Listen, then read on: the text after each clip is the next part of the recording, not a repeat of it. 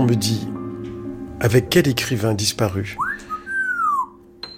vous aimeriez dîner en tête à tête si on vous offre cette possibilité, je dirais pas Céline, je dirais Proust.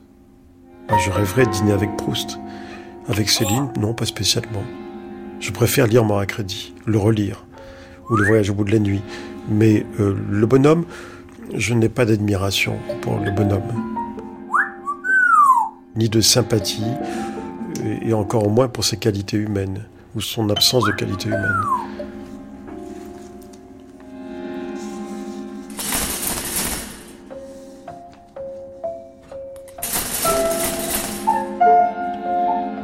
Louis-Ferdinand Céline, Au fond de la nuit. Une série documentaire de Christine Le Cerf et Franck Lilin.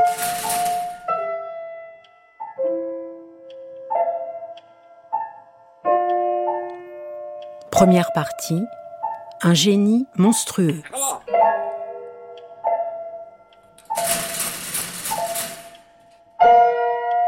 Je jouais à ce moment-là à la Madeleine et je partageais ma, loge avec Judith Magre. Françoise Fabian. Et un jour, Judith Magre me dit, elle avait une voiture. Moi, j'avais pas de voiture parce que j'étais étudiante, j'étais pauvre. Hein. Je, t'amène chez Céline. Euh, Céline, tu m'amènes chez Céline. Elle me dit oui, oui, parce que c'est à, Meudon. Euh, et je t'amène si tu veux. J'ai dit oui, d'accord, moi je, voulais bien. Donc nous y allons un après-midi. Elle monte, alors c'est un, un jardinet, un jardinet de gravier, euh, pas, du tout entretenu. Il y avait deux chiens allemands. Là, très gentil, très, très pacifique. Et lui, il était dans le garage. Il avait une grande table dans ce garage, avec euh, comme Proust des taches de café au lait tout le temps. Il buvait beaucoup de café au lait. Il y avait des taches de, de café sur la toile cirée à carreaux rouge et blanc. Et au-dessus de la table, il y avait un fil à linge où il, euh, avec des, des, pinces à linge, il accrochait toutes ses feuilles écrites. Voilà, pour les avoir euh, au-dessus de son lit et avoir euh, toutes au... Et il, m'a reçu d'une façon absolument adorable. Il trouvait que, que j'étais mignonne, probablement. Délicieux, très charmant. Il n'était pas du tout pédant, hein, pas du tout. Pas du tout. Les... Je lui dis, vous savez, j'ai jamais lu un de vos livres parce que je suis pas du tout prête à, lire un de vos livres. Il me dit, ça viendra, ça viendra. C'est comme l'amour, ça les livres, il faut avoir un âge pour ça.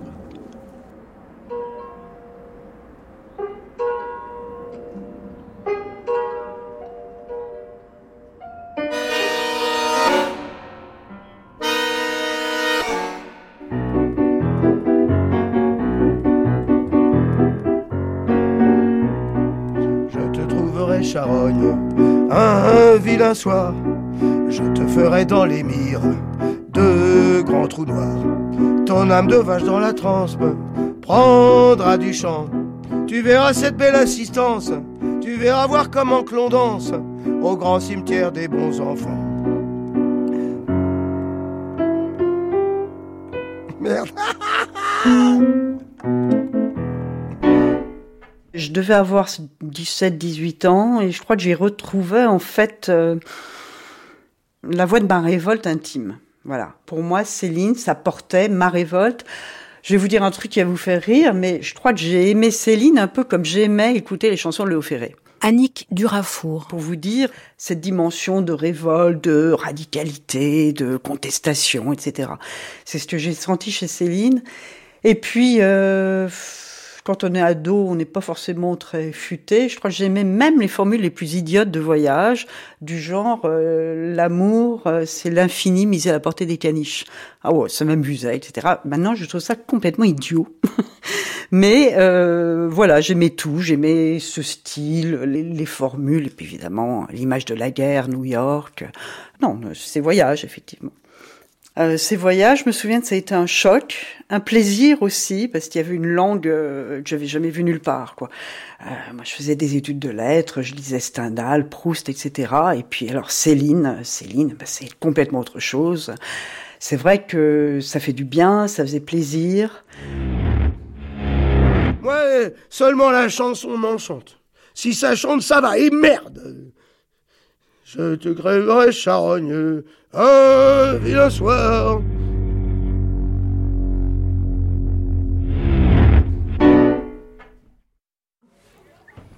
Alors j'ai découvert Céline euh, très jeune en fait, euh, ado. Quand j'ai j'avais 17 ans à peu près, j'ai commencé à lire euh, Voyage au bout de la nuit.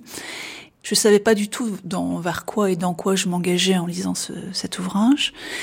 Et j'avais en même temps Odile Rouanet. une attirance finalement pour le titre, ce voyage. Alors il y avait le voyage à la fois et puis il y avait la nuit. Donc il y avait à la fois le, le mouvement, l'ouverture vers quelque chose et en même temps l'entrée dans quelque chose de très sombre. Et c'est l'entrée dans quelque chose de très sombre qui, au fil de la lecture, quand j'étais ado, m'a marqué parce que je, voilà, à chaque moment de la lecture, j'étais confrontée à, à l'impossibilité, à l'échec, hein, à la dureté, à la déception. Hein. Céline est un écrivain de la déception, de l'amertume, de l'échec, du mensonge, de la tromperie. Donc il y avait euh, un goût amer que m'a laissé en fait cette lecture quand j'étais adolescente. C'est un écrivain difficile dans la dans la qui mène son lecteur jusqu'à la limite du supportable. Hein, à tel point que beaucoup de gens ont pu me dire mais moi de toute façon je n'arrive pas à lire Céline. C'est trop, je ne peux pas. Même Voyage au bout de la nuit. C'est quelqu'un qui emmène son lecteur jusqu'au bord du précipice.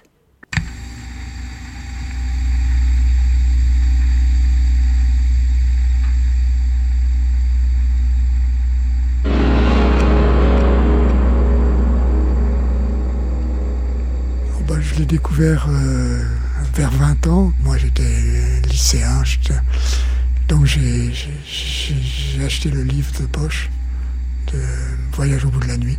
Et je l'ai lu. Yves Et je dois dire que quelque chose m'avait frappé dans la désespérance de cet homme, dans un désespoir absolu.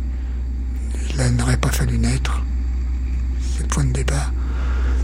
Et euh, je me suis dit que cette désespérance faisait plutôt fuir les gens parce qu'elle est trop forte. Vous savez, c'est ce que Freud n'a pas supporté, cette désespérance sans issue. Et Céline a vécu un véritable désespoir toute sa vie quand il écrivait Voyage au bout de la nuit, quand il sortait de sa, cuisine où il avait installé son bureau, il était complètement halluciné. Vous vous rendez compte, pour un écrivain, quand on essaie d'écrire comme Céline, on ne peut pas. Il y a une démesure chez Céline, ça l'a détruit. Je pense que j'ai découvert Céline euh, autour de 17-18 ans. Euh, et je pense que ça fait partie des trois ou quatre premiers romans, avant je lisais plutôt de la poésie et des bandes dessinées, qui m'ont profondément marqué. Voilà, je dirais qu'avant il y a eu peut-être euh, Faulkner et Dostoïevski, et puis ensuite il y a eu Céline et Genet.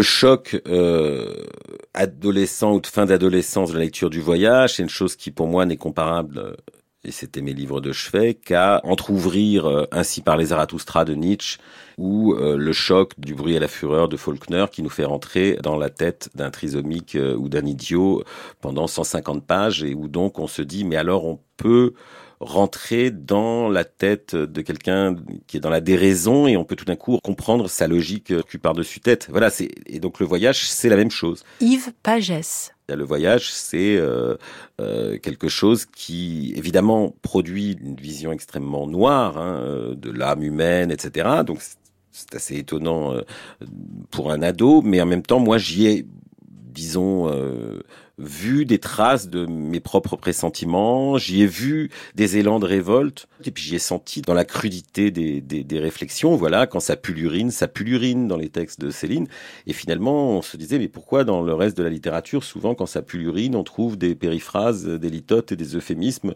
euh, pour nous parler euh, de la condition des pauvres avec des sanglots euh, philanthropiques dans la voix? Là, non, là il y a une espèce de violence... qui pour moi n'enlève pas l'émotion, l'empathie, la tendresse. Ensuite, j'ai très bien vu euh, très très vite que c'était pas les mêmes expériences de lecture, que je pouvais pas les partager avec tout le monde. Et qu'il y a des gens qui prenaient ça comme quelque chose de euh, dégoûtant ou de d'ordurier, comme ça a pu lui être même reproché, euh, puisque ce qui lui a été reproché à, l'époque, ça a été surtout le, côté ordurier. Alors j'ai découvert Céline à l'âge de 16-17 ans, je pense que j'étais en première, et j'ai lu bien sûr Voyage au bout de la nuit. Pierre-André Taguet. qui m'a, il faut bien le dire, embarqué. J'ai été embarqué dans le livre, j'avais lu d'ailleurs euh, à quelques semaines près euh, Gilles de Pierre Drieux La Rochelle et Aurélien euh, d'Aragon. à l'époque, je lisais beaucoup de romans, ce qui n'est plus tellement le cas aujourd'hui. Et il est vrai que ce qui m'a bouleversé dans la lecture de Voyage, c'est le pessimisme radical qui est à la fois culturel, anthropologique, mais métaphysique on peut parler de nihilisme, bien sûr, c'est un pessimisme radical qui confine au nihilisme. Et euh, je me souviens d'avoir euh, euh, griffonné dans, ma chambre de bonne un mot de Céline, un extrait de, de Voyage que j'ai toujours en tête. La vérité de ce monde, c'est la mort pour un adolescent, c'était la découverte de l'envers du décor, de l'envers de l'optimisme progressiste dans lequel je vivais, puisqu'à l'époque, j'étais euh, euh, jeune militant au PSU qui venait de se créer, et euh, je vivais dans un univers progressiste. Donc, lire, lire Céline, c'était pour moi pénétrer dans un monde que je ne connaissais pas et qui était assez terrifiant, il faut bien le dire, mais que je pensais être le, véritable monde au fond. Il y a beaucoup de gens, beaucoup, qui pensent que Céline, c'est la noirceur absolue, voilà. C'est le pessimisme, c'est quelqu'un qui propose une vision euh, désespérée et désespérante de la condition humaine. Voilà, j'entends ça souvent il y a des arguments pour le dire. Hein. C'est effectivement quelqu'un qui a des choses à dire euh, sur la, je dirais, la vacherie. Il, utilise ce mot, la vacherie humaine, et qui, l'est dit, et qui l'est dit de manière sentie. Michael Ferrier. Donc on peut avoir cette impression-là, et, il y a des arguments qui accompagnent, qui, qui justifient cette impression de noirceur absolue. Ce que je fais remarquer quand même, et, et c'est pas rien, c'est que Céline, d'abord, ça rigole. C'est drôle, Céline. C'est super drôle, Céline. Moi, c'est un des rares écrivains qui, même au bout de 10, 15, 20 lectures, me fait marrer, me fait rire même à haute voix. Je rigole à plein poumon après avoir lu le même texte. Enfin, je l'ai lu 10, 15 fois, je sais pas, mais c'est-à-dire qu'il y, a ce rire-là chez Céline qui peut être un rire sardonique, grinçant, qui peut être un, rire de critique.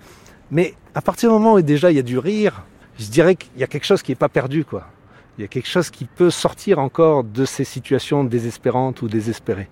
Et je trouve qu'on oublie le côté comique de Céline quand on veut uniquement insister sur le fait que c'est un auteur euh, d'une noirceur désespérante. Donc ce rire-là, moi, il me, semble très important.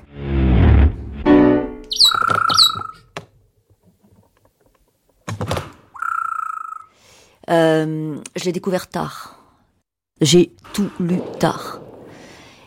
J'ai les dates. Donc, euh, sur euh, Voyage au bout de la nuit, euh, mars 1992. Moi, j'ai 30 ans en 92. Je l'ai pas lu avant. Marie-Hélène Lafont. Il y a une ardeur. Ah oui. Ce que j'appelle l'énergie, l'ardeur. Alors le courage, on sait ce qu'il a écrit qui me fait mourir de rire, parce que souvent, moi, je ris en lisant Céline. Hein. Ah, ça, c'est très, très important. Moi, je ris en le lisant. Hein. Ah oui, oui, souvent. Hein, euh, franchement, ça surgit comme ça. Euh. Alors, ah oui, oui, très... Alors, est-ce que c'est un rire qui... Vous voyez, un rire de compensation, voilà, parce qu'il y a une telle mise en tension que on ne peut qu'en rire, oui, très certainement. C'est pas un rire... C'est un rire secondaire, c'est un rire suscité. C'est pas un, rire qui arrive comme ça. Euh, euh, je ris. Et ça me fait beaucoup de bien aussi, ça. Euh, parce qu'on est. Ça pue la mort, on est dans cette tension. Et. les choses sont mises en place de telle manière que on peut en rire. Voilà. Je sais, pour en avoir parlé avec un certain nombre des des lecteurs, euh, comment dire, batailleurs de Céline, euh, je sais que euh, pour certains, Céline ne les fait pas rire du tout. Parce que, qu'en faire la suite? Donc il les fait pas rire en 32 et en 36. Hein. Parce qu'on on, on sait ce qu'il est devenu. Voilà. Moi, il me fait rire quand même. Alors bon, c'est peut-être pas bon signe en ce qui me concerne. Je ris du regard qu'il a. Je ris de certaines situations, très honnêtement. Et alors, est-ce que c'est un signe de ma mauvaiseté naturelle? C'est pas impossible. hein. Euh, J'avoue, je ne m'en défends pas. Voilà, c'est ça, c'est ça. Je crois qu'on se défend beaucoup hein, de rire quand on lit Céline. Souvent. Moi, je, je, je me suis jamais défendue et je ne me défends toujours pas.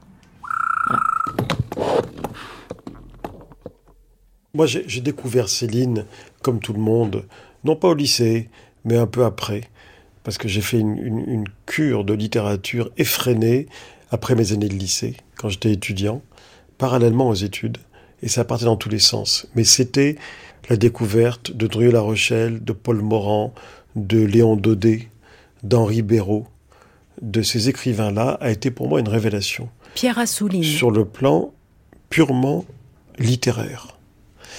Et évidemment, je suis passé de là à Céline, qui était complètement différent, mais qui était catalogué dans ce monde-là, dans ce milieu-là de droite, etc. Dont bon, j'ai tout de suite vu que c'était pas un écrivain de droite, c'est autre chose. C'est un nihiliste absolu, c'est un et en même temps qui a une, un- une fascination pour la vie, mais qui est un nihiliste pour moi, mais qui échappe complètement aux catégories. S'il y a bien un écrivain marginal, c'est bien lui. J'avais 25 ans, j'ai lu Le voyage au bout de la nuit, j'ai été happé par quelque chose de fondamentalement différent, par sa vision de la guerre, et bien entendu, ça m'a secoué. J'avais pas saisi, ce que j'ai compris par la suite, c'est que le vrai chef-d'œuvre de Céline, et par lequel il a bousculé vraiment la langue, c'est mort à crédit. Et après, j'ai tout lu. Et bien entendu, en tant que juif, je voulais lire les pamphlets dont j'avais entendu parler. Ben, j'ai dû me coltiner de les lire sur microfilm à la BNF. Et je peux vous assurer que c'était pas un cadeau, parce que ça abîme les yeux. Mais au bout d'un certain temps, j'en pouvais plus, parce que d'abord, ça me faisait rire, puis après, ça me dégoûtait. Mais surtout, je trouvais ça, pour certains des pamphlets, tellement bête, tellement stupide. En fait, je trouvais ça complètement con. Céline, Céline est raciste. hein. Il n'aime pas les juifs, il n'aime pas non plus le- les nègres. Il faut savoir que, comme beaucoup d'autres génies français, Céline, Louis Détouche, hein, est pétri de contradictions, absolument pétri de contradictions. François Gibaud. Expliquez-moi comment un homme qui écrit un livre comme Voyage au bout de la nuit, qui est le livre d'un humaniste, incontestablement, hein, et qui se penche sur toutes les misères du monde, y compris sur les malades, sur les vieux, et bientôt sur les chiens et sur, les animaux. Bon, expliquez-moi comment un homme qui écrit un livre d'humaniste peut écrire euh, un peu plus de dix ans plus tard Bagatelle pour un massacre. Voilà. Ça, c'est une des contradictions de Céline. Il est véritablement pétri de contradictions. hein. C'est un antimilitariste, mais dès qu'il entend la Marseillaise, il se lève. Dès qu'il voit passer un drapeau français, il, il- il se lève, il crie Vive la France. C'est un avare. Il est avare. Hein. Et à la fois, il peut être extrêmement généreux. hein. C'est un anarchiste, incontestablement, et c'est un homme d'ordre. hein. Parce que chaque fois qu'il y a du désordre quelque part, il se précipite euh, au commissariat pour euh, obtenir. euh, hein, il l'a écrit, ça. mon rêve, c'est de vivre au-dessus d'un commissariat. Là, au moins, je serais tranquille hein, en cas de révolution. C'est donc un anarchiste et un homme d'ordre. Voilà, c'est pas la moindre de ces contradictions, mais il y en a, il y en a de multiples. Moi, je tiens Céline pour un génie. Alors, les génies, ils sont pas comme les autres. Ils ont des singularités, ils ont des particularités, ils ont des comportements que quelquefois on ne comprend pas. Voilà.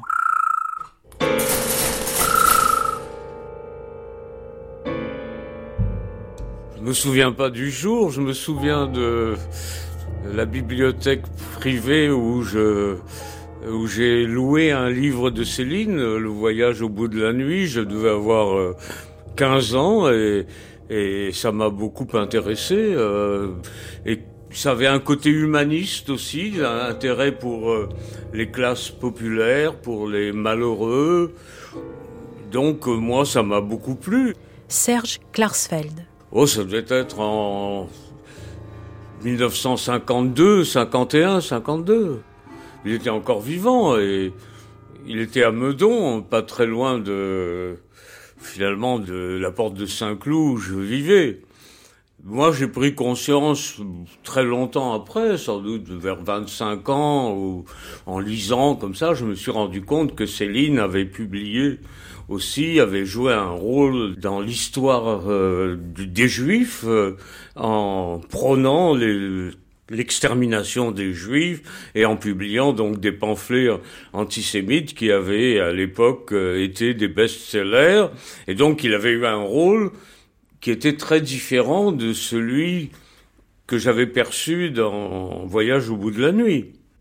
Et cela m'a permis de me rendre compte qu'à la fois il était euh, un très grand talent littéraire et il était abject euh, également, quoi. Et qu'il avait joué un rôle dans notre vie, ou dans, dans la mienne en tout cas, puisque j'ai été un enfant juif pourchassé par euh, la police de Vichy et par la Gestapo et que la police de Vichy et la Gestapo, et surtout les antisémites qui étaient au pouvoir à l'époque, euh, avaient été nourris par euh, la prose de, de Céline.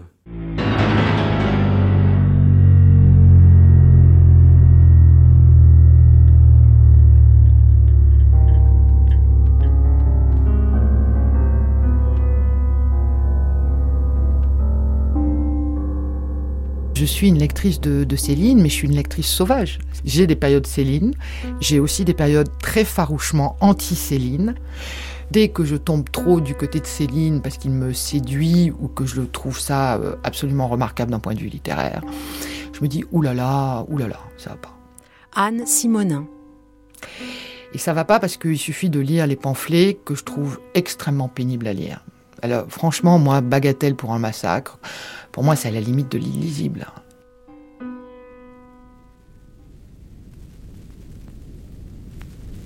Et c'est quelque chose qui est extrêmement pénible. C'est pas du tout une lecture euh, jubilatoire, euh, les, euh, bagatelles pour un massacre.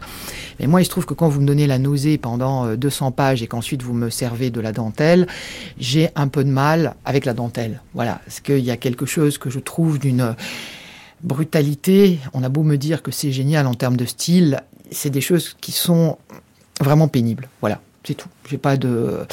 Donc je suis pas du tout euh, fanat de ce Céline là, c'est le moins qu'on puisse dire. Et donc je me soigne en lisant Céline en quelque sorte. Et il y a des moments où je reste à la fois absolument épaté par la trajectoire de Céline, c'est-à-dire comment quelqu'un qui dans les années 30 obtient très vite un succès énorme avec le voyage au bout de la nuit, va réussir à voir, à, travailler son style suffisamment pour ensuite écrire Mort à crédit. Et ensuite, dans la deuxième partie du Céline, alors que c'est quand même un homme qui a été très durement éprouvé par la guerre, quoi qu'on pense de ce que Céline ait fait, c'est quand même quelqu'un qui va subir une disqualification majeure à la suite des années de l'occupation, de son séjour en Allemagne, de tout ce qui va lui arriver avec les tribunaux de l'épuration, et la façon dont Céline recommence une deuxième fois. Voilà. Il a débuté, selon la formule de Gombrowicz, il a débuté deux fois, Céline. Et comment, dans ce nouveau début, il réussit encore à s'imposer une pente ascendante? Parce que entre Féerie pour une autre fois, 52, et son dernier grand roman, qui est Nord, en 60, c'est absolument bluffant, le travail sur l'écriture. Alors après, il y aura Rigaudon, et puis c'est quand même quelqu'un qui meurt le jour où il a terminé Rigaudon, quoi. Il meurt en étant totalement homme de lettres. Et ça, ça reste, quoi que vous pensiez, hein, encore une fois, quel, que soit le type de jugement moraux que vous posiez euh, sur Céline, ça reste pour moi quelque chose qui est absolument épatant. Voilà, donc il faut faire avec ça.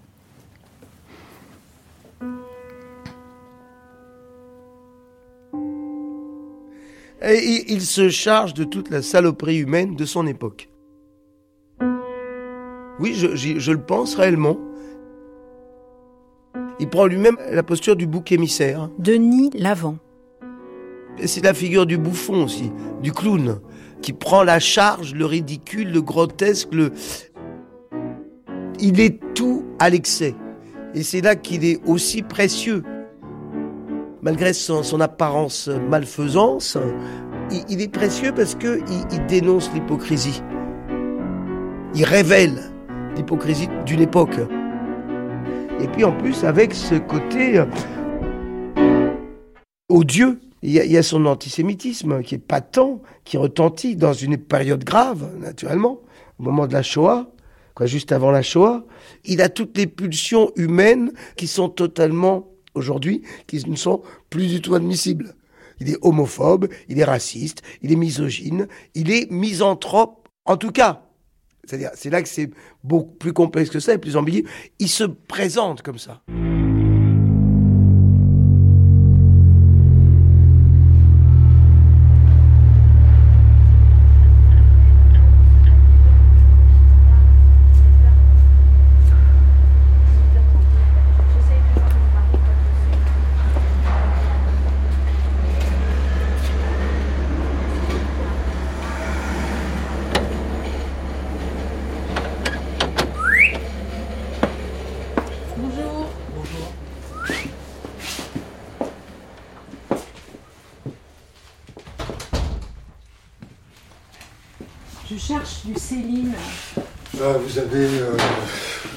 Un rayon qui est consacré au texte de Céline à proprement parler, et vous avez un rayon qui est euh, euh, destiné aux, aux études, euh, à tout ce qui a été écrit autour de Céline. Et si je cherche euh, des pamphlets, Je les ai. oui. vous les avez? Oui, oui, bien sûr. Les beaux draps Les beaux draps, enfin, ils sont là tous les. Les trois pamphlets de Céline sont là. Vous avez Bagatelle, vous avez l'école des cadavres et vous Mm. avez les beaux draps. C'est cher? Euh, oui, c'est relativement cher. C'est-à-dire? Ça tourne entre, selon l'état et selon l'édition entre 150 et 250 euros. C'est beaucoup demandé? Alors, c'est, ce sont des livres un peu, un peu curieux parce que du point de vue bibliophilique, ce ne sont pas des livres rares. Ce sont des livres qui ont été tirés à très grand nombre d'exemplaires, Bagatelle 90 000 par exemple. Mais ce sont des livres recherchés. Voilà. Donc, c'est pour ça que c'est cher. Par qui? Aujourd'hui, par plus grand monde, depuis que les pamphlets sont disponibles sur Internet. Autrefois, dans un premier temps, je pense par des gens qui étaient euh, intéressés par le côté antisémite de la chose. Et puis peu à peu, le lectorat de Céline euh, s'est ouvert. Et euh, ça a été tous les gens qui voulaient simplement lire les textes. Mais dans un premier temps, c'est vrai que c'était destiné, enfin, c'était des gens un peu particuliers.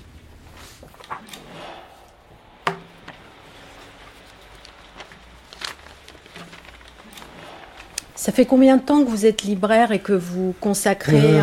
un, un fonds à, à Céline? Alors, libraire depuis euh, bientôt 25 ans. Émile Brami. Euh, avant, j'étais simplement euh, bibliophile. Je m'intéressais euh, à Céline, mais aussi à, d'autres écrivains et au, au tirage euh, intéressant sur grand papier, etc. Et un jour, je devais être en 73, 74 peut-être, il y a quelqu'un qui me dit j'ai un livre, mais c'est interdit. Enfin, il me fait un cinéma extraordinaire sur le fait qu'il va me trouver quelque chose d'extraordinairement rare, d'interdit, de, enfin, de qu'on ne doit pas vendre. Enfin bon, il me fait vraiment un cinéma incroyable. J'achète bien sûr euh, Bagatelle pour un massacre. Et là, euh, j'avoue que je suis très très secoué. Je suis très très secoué parce que bon, je le lis. Il y a des passages qui sont des passages remarquables. Il y a des, injures antisémites d'une vulgarité euh, sans nom. Enfin bon, donc c'est vraiment un, fourre-tout. Mais c'est là que je vois que mon auteur favori veut ma peau. Parce que, étant qui je suis, euh, c'est-à-dire, euh, euh, je suis né juif, donc ça pose un problème. Et euh, donc j'ai consacré une biographie à Céline. Je dis que pour moi, c'est comme marcher avec un caillou dans la chaussure.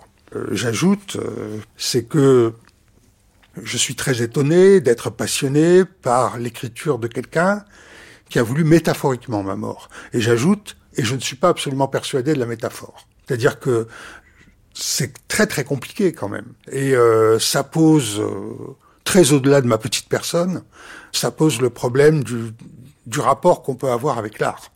C'est-à-dire, quel est le jugement moral qu'on peut porter sur une œuvre d'art qui vous touche, qui vous passionne Voilà. Et est-ce que celui qui produit cette œuvre d'art doit être parfait?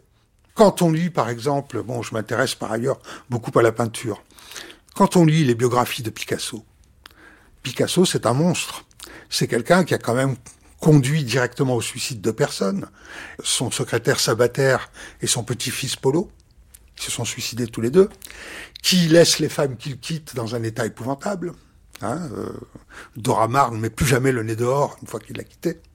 Donc, et qui euh, se nourrit de cette douleur. Bon, est-ce que c'est mieux ou moins bien que l'antisémitisme de Céline? Je sais pas.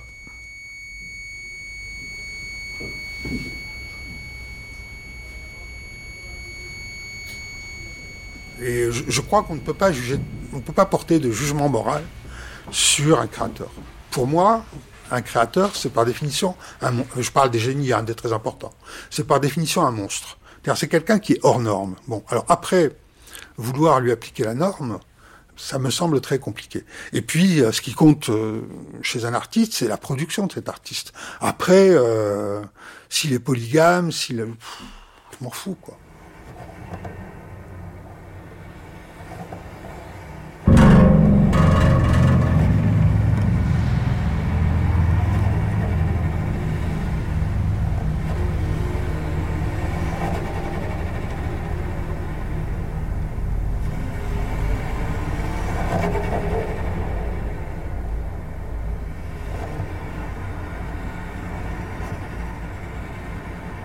Moi, je ne fais pas partie des, lecteurs qui ont été euh, foudroyés, pourrait-on dire, à, l'adolescence, vers 15-16 ans, par la lecture de Voyage au bout de la nuit. J'en connais beaucoup qui sont dans ce cas-là, mais bon, moi, c'est pas mon cas pour des raisons, euh, d'ailleurs, qui me semblent intéressantes, parce que euh, bon, je viens d'une famille assez modeste de la gauche catholique.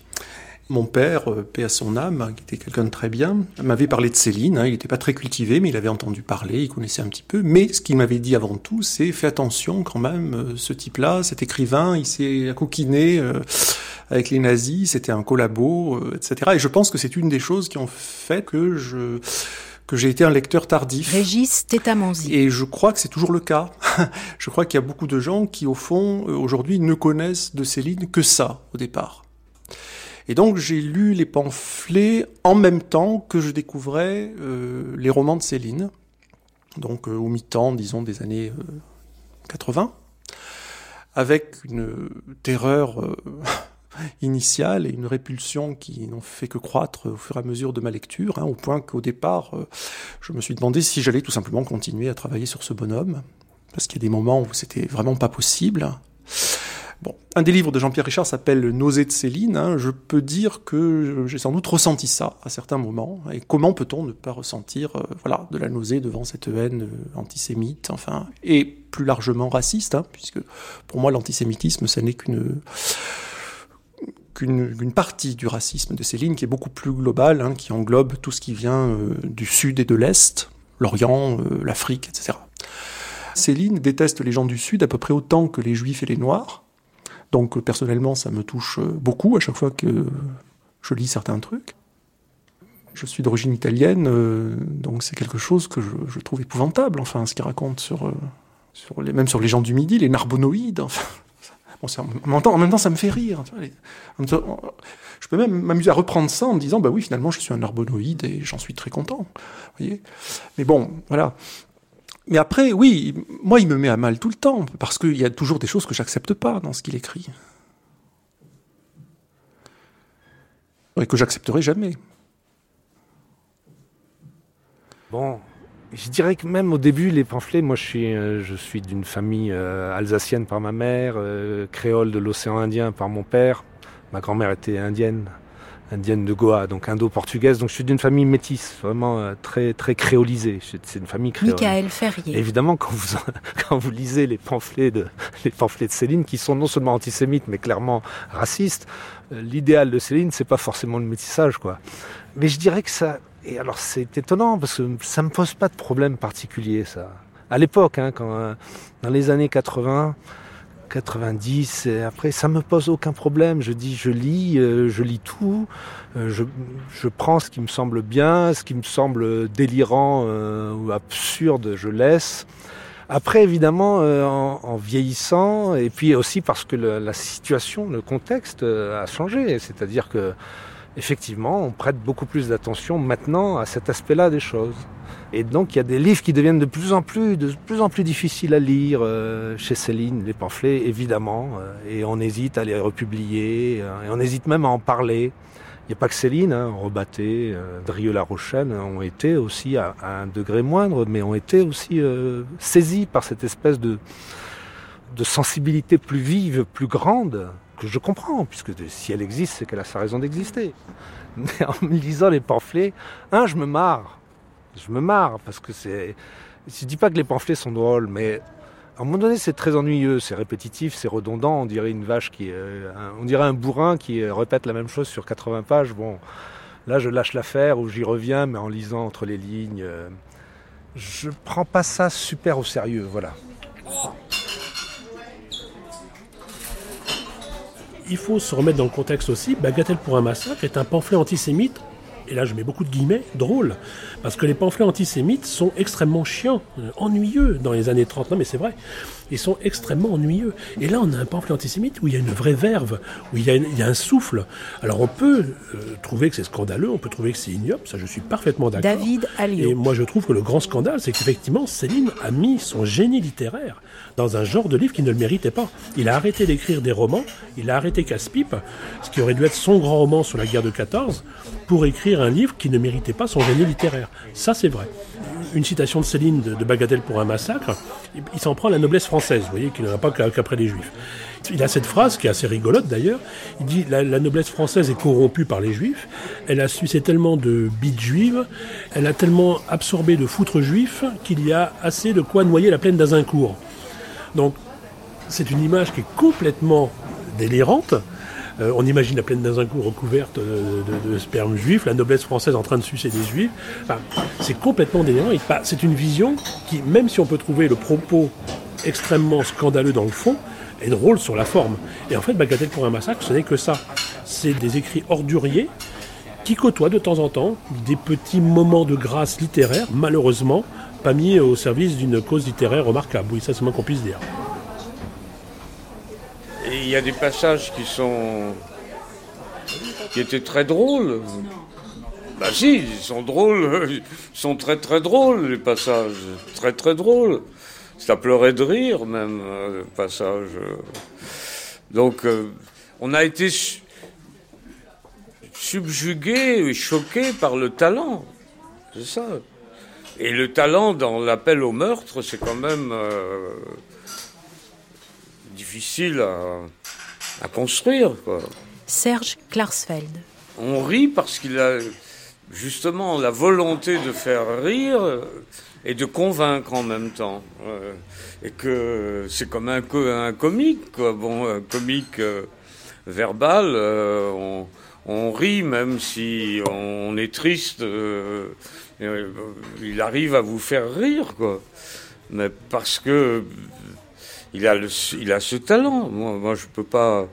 Mais en général, je me laisse aller à être un bon lecteur, un, lecteur docile, quoi. Donc, euh, mon fils et moi, on a lu et on a considéré que c'était vraiment extrêmement dangereux de laisser de pareils ouvrages être diffusés parce que c'est la même chose, je veux dire, que, que les discours de Hitler, euh, quand il parlait, c'était un, un, délire un torrent. Céline, quand il écrit, c'est aussi un délire, un torrent. Je les ai lus. Je les ai lus, euh, les, trois donc. Euh, on me les avait prêtés. Et j'ai mis très longtemps. Je les ai posés là, sur la.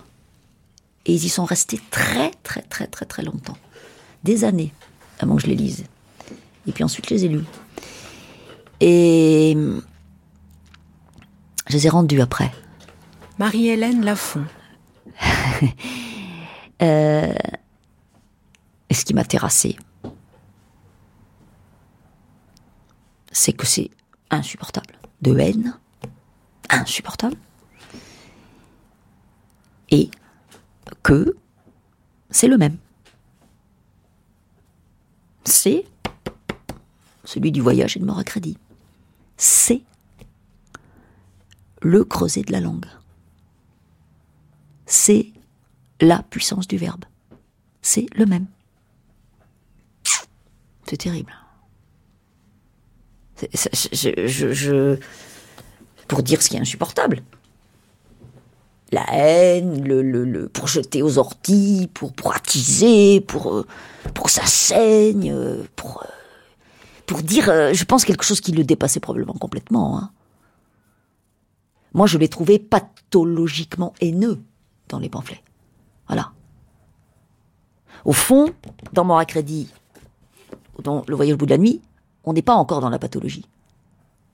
Dans les pamphlets, c'est. Alors j'allais employer le mot délire, voyez euh, C'est un mot pathologique après tout. C'est un mot qui appartient au registre du vocabulaire euh, pathologique. Hein. Alors moi je suis pas médecin, hein, euh, je suis pas psychiatre, et, et je pense que j'allais dire, enfin c'est un peu raccourci, mais il faut être fou pour écrire. Hein. Il faut avoir euh, une... Euh, oui, il faut être frappé, quoi. Voilà. Avoir été frappé d'une manière ou d'une autre. Là, ben lui, euh, bon... Alors lui, il avait la dose. Hein. Et ça cristallise chez lui autour de la, de la haine essentiellement antisémite, pas seulement, mais raciste et antisémite. Et alors ça fait un truc, c'est terrible. Alors les pamphlets, euh, à cet égard, sont...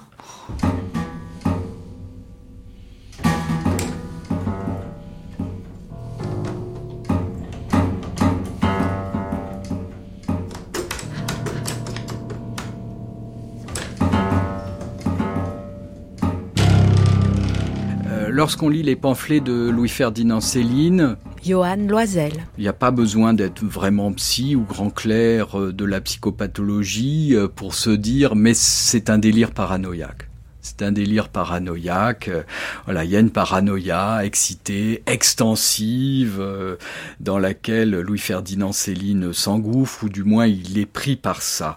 Il semble répondre d'une urgence euh, qui n'était pas le moteur, le tonus de la production romanesque. Alors cette urgence, ça peut être qualifié de crise. Ici, c'est une crise. Ça pourrait tout à fait apparaître comme une crise paranoïaque où il y a un ennemi relativement bien désigné, c'est euh, le juif. Bon, euh, pour autant, moi, en tant que médecin, psychiatre, psychanalyste, et la leçon que j'essaye de trouver chez Louis-Ferdinand Céline, c'est non pas du tout l'alternative, l'opposition médiocre individu, écrivain génial, mais plutôt comment à l'intérieur de lui, comme je pense à l'intérieur de chacun de nous, il y a des forces qui vont vers la destructivité et des forces qui vont vers la créativité.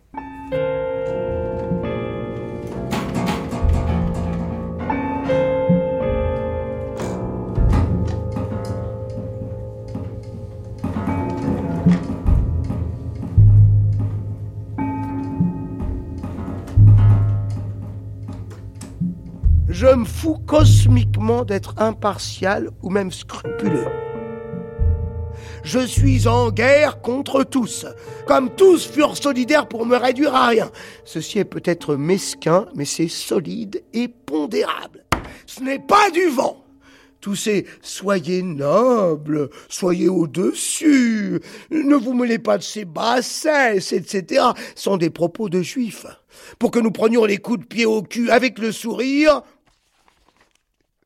et que nous crevions avec le sourire. Je veux les égorger dans leur mesquinerie même.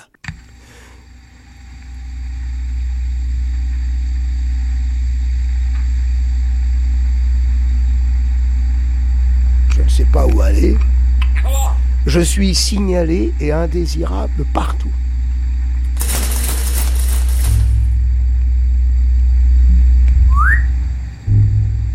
Les trois pamphlets antisémites, c'est-à-dire Bagatelle pour un massacre, euh, L'école des cadavres et Les beaux draps. C'est du pamphlet, c'est pas de l'œuvre littéraire. C'est au service d'une idéologie. Donc c'est loin d'être une œuvre. C'est là où c'est la définition, ça, se définit en dehors de l'œuvre de Céline, mais ça fait partie du bonhomme. Donc voilà. Mais c'est pas, moi, je j'estime pas du tout euh, ces ouvrages-là. En, dehors de littérairement, ça m'intéresse pas. C'est même pénible à lire. C'est pathétique. Mais c'est intéressant d'en tenir compte. De pas c'est ce qui est, chiant avec Céline effectivement.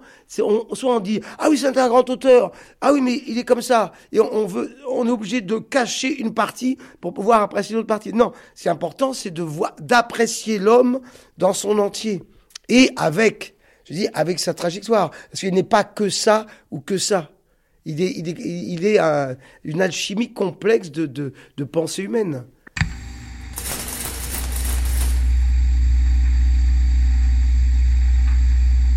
Le désaveu absolu.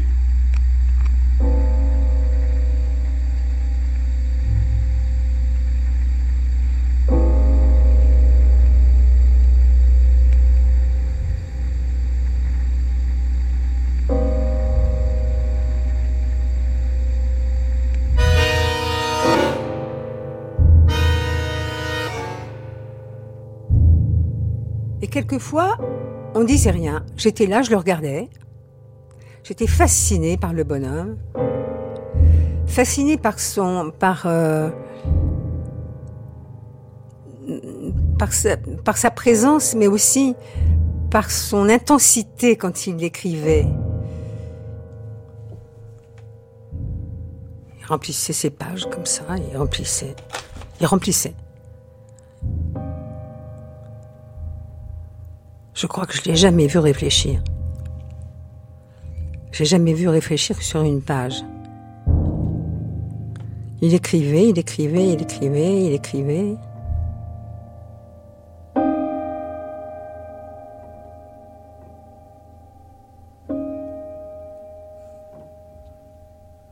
Puis il y avait des silences entre nous, comme ça, où je le regardais. Est-ce que j'existais vraiment pour lui? J'en sais rien. Le regard de Céline était quelque chose d'extraordinaire. Très, très.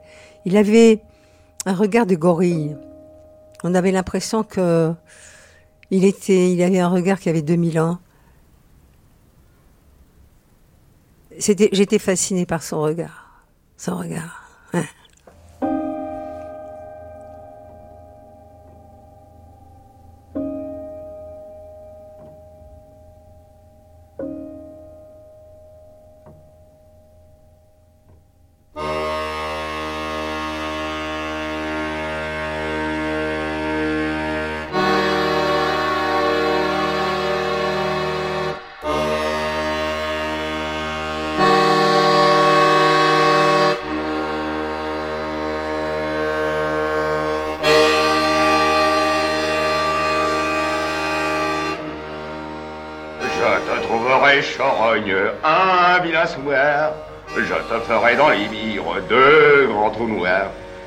De vache dans la transe peut prendre du chaud. Tu verras cette belle assistance, tu verras voir comment que l'on danse au grand cimetière des bons enfants.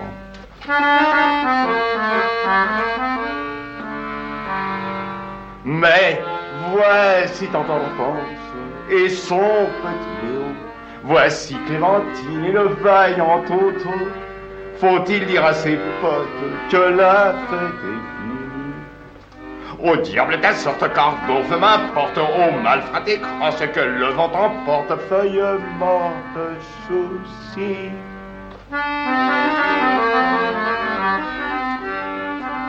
Depuis des pays que tu râles, que t'es cocu, que je suis ton voyou responsable, que t'en peux plus. Va pas le cas unique de respirer. Viens voir avec moi si ça pique aux grandes ossellettes du Saint-Manté. Viens voir avec moi si ça pique aux grandes ossellettes du Saint-Manté.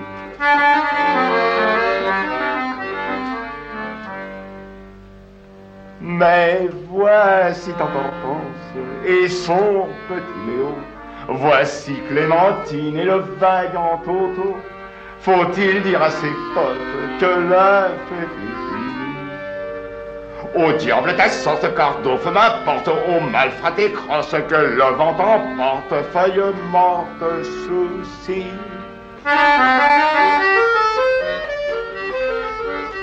C'est pas des nouvelles que t'en croques, que t'es pourri, que les bourmanis te suffoquent par ta bénie. C'est comme ça qu'a tombé Mimi dans le grand panier. Tu vas voir ce joli coupe-fil que je vais tourner dans l'araignée.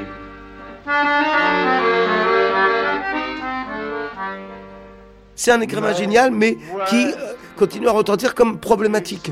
Il devait être, euh, euh, il devait être célébré, euh, Céline, pour son cinquantenaire, et, qu'en fait, que le ministre de la Culture d'époque a renoncé, parce que ça a provoqué quand même un tollé euh, de, de- un grand nombre de personnes qui n'étaient pas du tout d'accord avec le fait qu'il a, vraiment démontré qu'il n'était pas célébrable, cérébrable, célébrable, merci. Mais ça n'empêche qu'il est, il est étudié au lycée. Mais effectivement, il s'est mis dans une telle, euh, euh, un tel endroit quoi, qu'il est, on peut pas. Et c'est génial aussi en même temps. La polémique du jour, fallait-il célébrer, honorer Céline? Depuis 14 ans, le ministère de la Culture euh, présente un recueil des célébrations nationales. Ce fut le cas aujourd'hui, un recueil qui devait rassembler cette année des personnages comme Clovis, Georges Pompidou, Henri Troyat, mais aussi Louis Ferdinand Céline. Seulement, le brillant écrivain, mais également antisémite notoire, vient d'être retiré de la liste. En Explication 2011, de il devait paraître un recueil des célébrations nationales.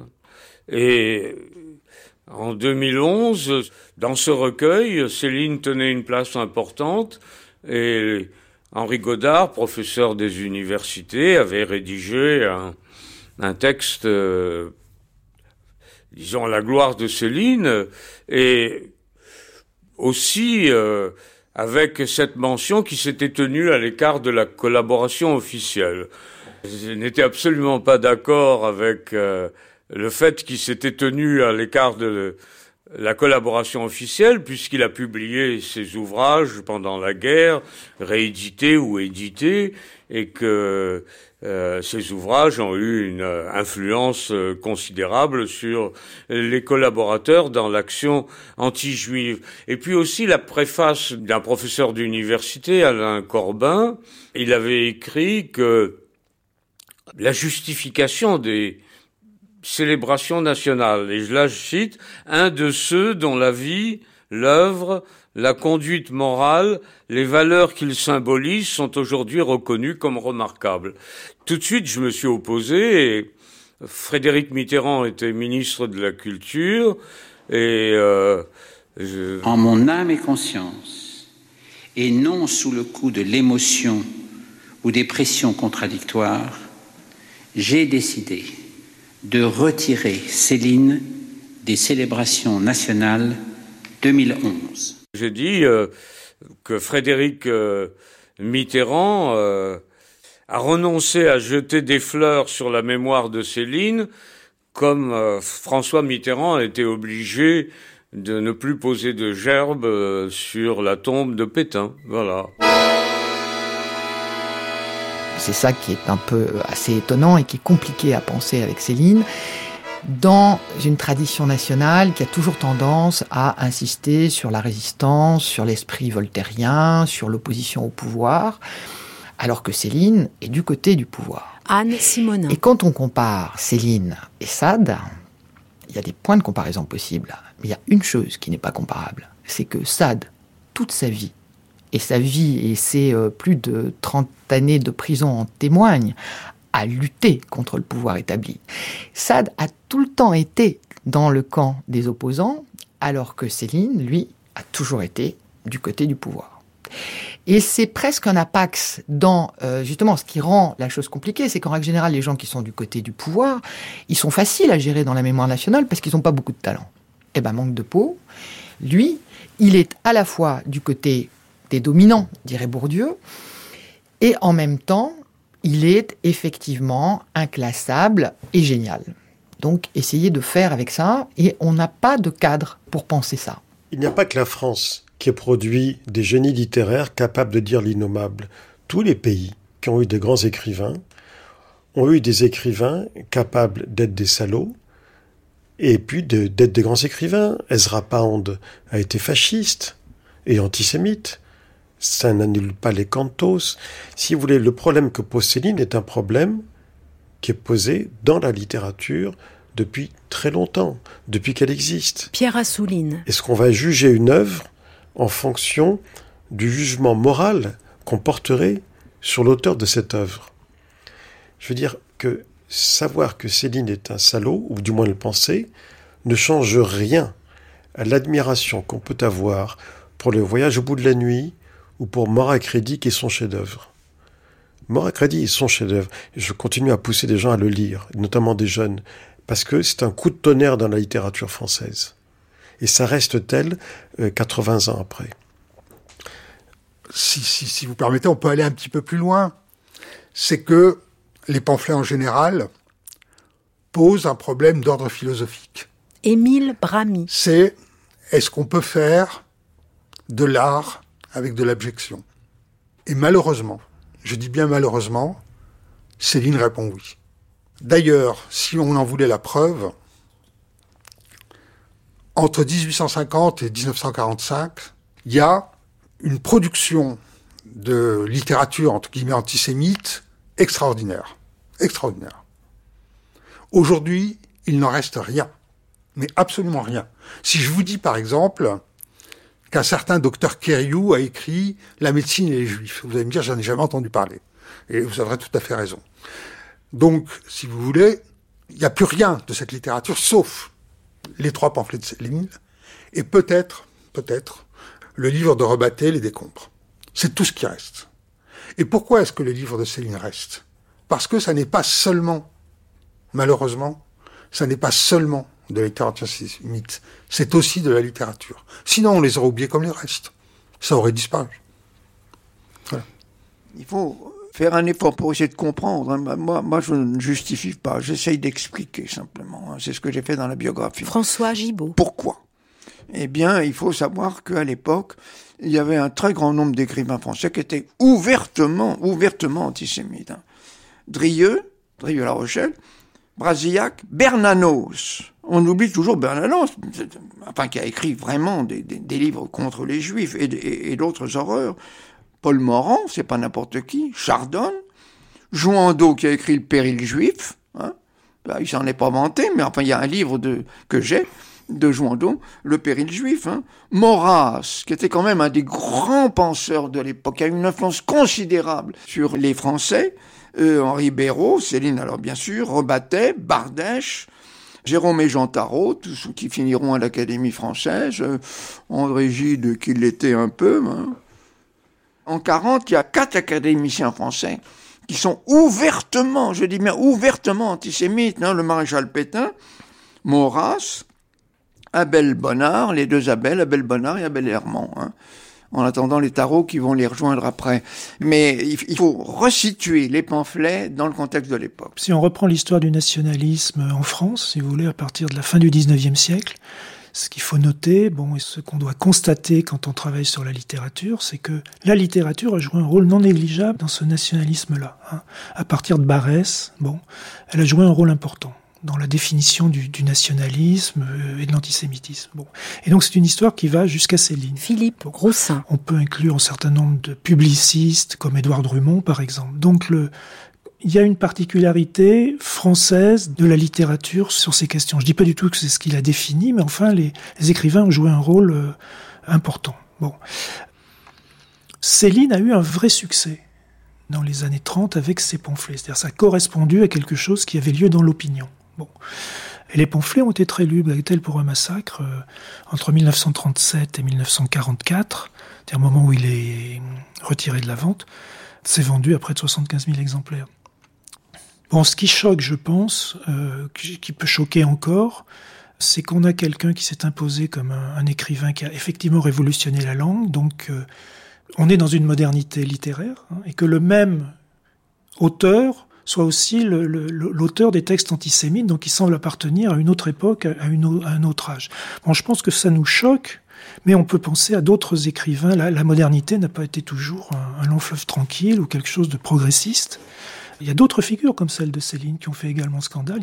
Il y a eu des modernités qui étaient des modernités autoritaires, une modernisation autoritaire qui était, qui était contre même la modernité au sens de Baudelaire. Donc je pense que ça nous gêne qu'on ait euh, ici un exemple de modernité raciste parce que c'est pas l'idée qu'on a en général de la modernité. Hein. C'est-à-dire qu'il faudrait qu'il y ait une modernité euh, artistique qui aille de pair avec une modernité politique. Bon, c'est loin d'être toujours le cas.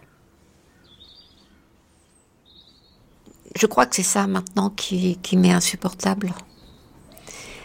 C'est ça. Annie Ernaux. C'est quand même cette vision, cette vision fasciste. Et c'est, je pense au livre de Rebattet, les décombres justement. Donc, euh, il fait partie.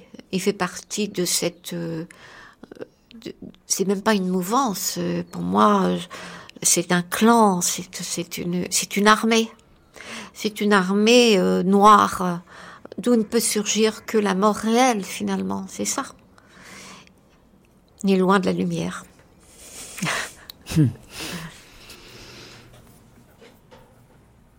Est-ce qu'il en fait entrer le mal dans la littérature? Est-ce que ça fait du mal à la littérature?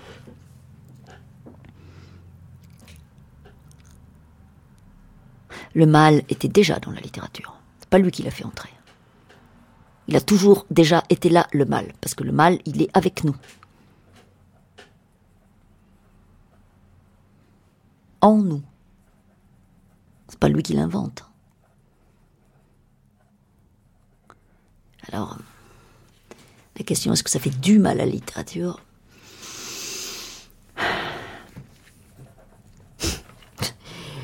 J'ai envie de vous dire oui, mais elle est solide, la littérature. Elle a du jus. Elle continue.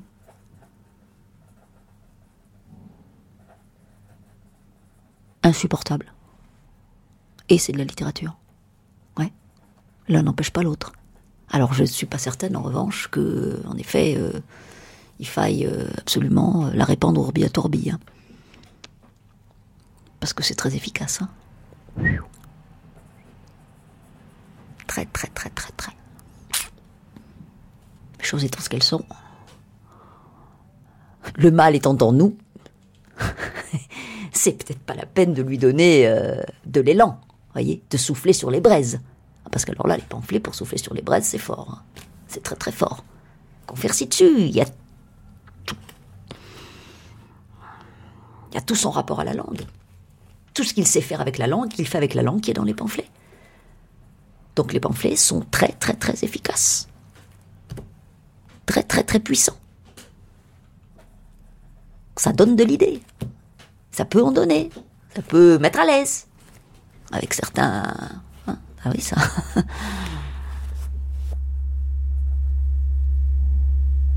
L'écriture de Céline est plus forte que la critique, serait plus forte que la critique. C'est ça, ça l'écriture. Hein. Euh, les mots sont infiniment, euh, les mots, je veux dire les mots violents, hélas, sont toujours un peu plus, sont toujours plus forts que leur exégèse. Sûr. Pourquoi il y a euh, ce qui est écrit sur les murs, hein, ce qui est écrit sur les murs prend une force. Moi, je vois les pamphlets de, de Céline comme des choses écrites sur le mur. La particularité des, des pamphlets de Céline, c'est leur violence, évidemment. Hein. Céline, c'est pas Madame Sévigné. Hein. Céline, c'est un écrivain de combat qui ne fait pas les choses à moitié. On en a la preuve avec Voyage au bout de la nuit quand même. Hein. Il ne fait pas des choses à moitié quand il parle de la guerre ou quand il parle de la colonisation. Donc il se lance avec euh, son talent propre, avec euh, sa violence propre, sa, haine euh, et, ses excès. Hein. Voilà, c'est Céline, c'est pas Gide. Hein.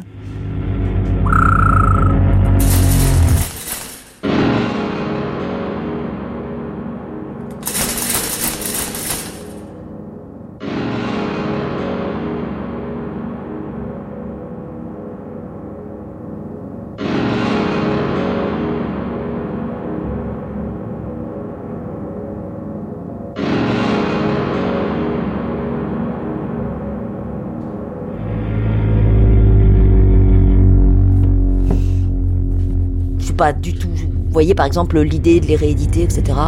Après tout, hein, puisqu'on en est là, pas du tout certaine que ça soit une bonne idée.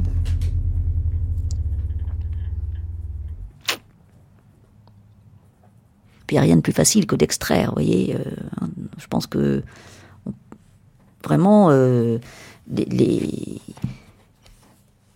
pamphlets euh, sont des. C'est du court, c'est du musclé, c'est du pamphlet. C'est pas dilué, c'est pas, hein, ça passe pas par des circonvolutions. Donc euh, ça se prête beaucoup à l'extraction d'extraits euh, horrifiants et efficaces.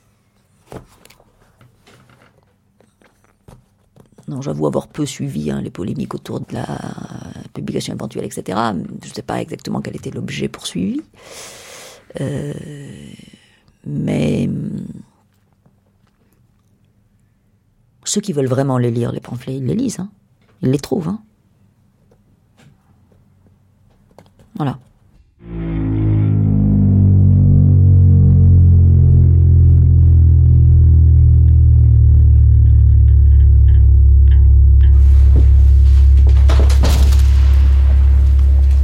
Au début, les clients, c'était un petit peu bizarre, puisque c'était des gens qui venaient euh, chercher euh, les pamphlets pour de mauvaises raisons. Et ils entraient euh, exactement comme euh, on entre dans un sex shop, c'est-à-dire euh, la tête dans les épaules, ils faisaient semblant de farfouiller d'autres rayons, puis ils finissaient par me demander, vous avez les pamphlets? Je disais oui. Parfois je disais non, hein, parce que quand le, quand type me, me faisait un peu peur, je disais non. Et ils achetaient ça presque en le cachant. Il, y avait, une espèce de, gêne très forte, réelle. Mais ça a disparu, ça. Non, non, il n'y a plus d'inhibition. Aujourd'hui, si vous voulez lire les pamphlets de Céline, vous avez euh, plusieurs possibilités. Soit vous les achetez euh, auprès de libraires d'anciens. Il faut compter à peu près 150 euros par volume. Donc ça fait un budget de 450 euros pour acheter euh, les, les pamphlets de Céline, dans leur édition d'é- d'époque. Sinon, vous allez dans des librairies un peu spécialisées, d'un genre un peu particulier, où vous pouvez acheter des versions, comment dire, euh, des, éditions pirates, des pamphlets de Céline, faits par qui, par quoi, par où, on ne sait pas trop comment. Vous les paierez moins cher, mais ça vous oblige à aller dans des endroits, on va dire, pas très recommandables. La troisième solution, c'est d'aller sur Internet. Les pamphlets de Céline sont en, accès libre, euh, en ligne, en PDF ou sur euh, fichier Word, di- disponibles en ligne, sans aucune garantie sur le contenu. Ou alors vous avez un ami qui est québécois et qui peut vous, euh, vous envoyer euh, l'édition intégrale des pamphlets annotés, euh, euh, disponibles au Canada mais pas en France. Donc j'ai effectivement euh, réédité les pamphlets de Céline en 2012 hein, chez un éditeur euh, québécois. Régis Tétamanzi. Et donc cette réédition était rendue possible par le fait que la loi sur le domaine public euh, est différente au Canada euh, et en France. Et euh, l'éditeur québécois lui-même avait l'intention de, initialement, hein, de publier ses textes euh, tout seul. Simplement, étant donné qu'il n'était pas spécialiste de Céline, il s'est enquis, disons, de quelqu'un qui, euh, qui pouvait le faire. Et comme j'avais moi-même fait une thèse de, doc- de doctorat sur ce sujet quelques années auparavant, j'ai accepté la proposition qu'il m'a faite et je pense que mes notes, telles qu'elles sont faites, visent naturellement à endiguer les aspects les plus détestables que l'on trouve dans ces textes. Ça va de soi, sinon je ne l'aurais pas fait. Donc cet ouvrage a été intitulé Écrit polémique, hein, qui est un, un titre qui a fait beaucoup de bruit dans Lan- Landerneau pour des raisons qui me semblent ridicules. J'ai choisi de ne pas faire apparaître le terme antisémite dans le titre, pour la raison que ces écrits, ces pamphlets, ne sont pas uniquement des pamphlets antisémites. Et j'avoue que je ne comprends toujours pas pourquoi ça, a fait tellement problème. Il prônait quand même euh, l'alliance totale entre la France et l'Allemagne, euh, une France euh, nazifiée, on peut dire. Il prônait l'extermination des Juifs. Donc, euh, ce sont des livres insupportables, intolérables, qui tombent sous le coup de la loi, et il est évident que on ne peut pas s'opposer à ce que les livres de Céline euh, soient publiés, tous les livres, mais pas les pamphlets. Les pamphlets ont eu un rôle qui a été un rôle euh, important et un rôle criminel.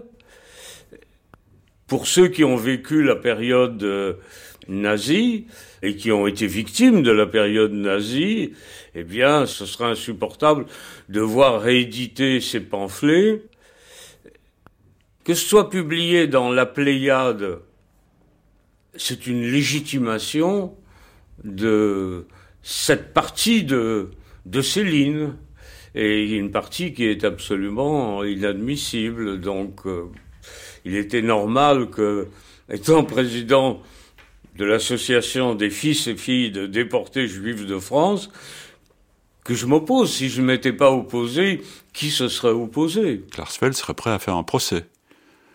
Donc c'est un procès euh, politique qu'il ferait. Ça peut pas être autre chose. Ou un procès. Euh, Jean-Paul Louis. Comment dire? Bah, C'est un procès de. C'est un acte de censure. D'avertir par avance qu'on va faire un procès si jamais Gallimard publie les pamphlets. C'est quand même un peu fort de café. Pour qui se prend-il? C'est pas le Père éternel. On, l'appelait, je crois qu'on l'appelait le chasseur de nazis. C'est bien ça, sa carrière. Et eh ben moi, j'aime pas la chasse. Je suis pour la réédition des pamphlets parce qu'il n'y a aucune raison de censurer aucun texte, quel qu'il soit.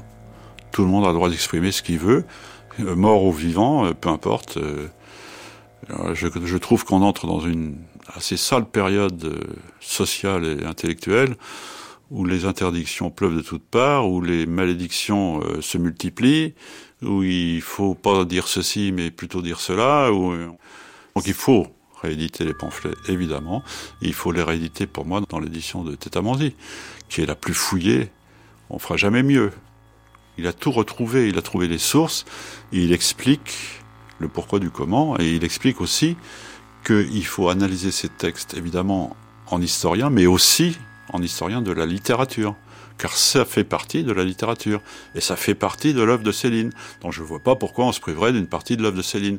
Pour moi, si j'étais un éditeur euh, en place, mettons Gallimard, puisque c'est lui qui est pressenti pour faire cette édition française tellement controversée, j'aurais fait avec les pamphlets, j'aurais fait un Pléiade. Ça, absolument sans hésiter. Euh, il y a bien d'Ormesson dans, dans la Pléiade. Pourquoi pas les pamphlets de Céline hein?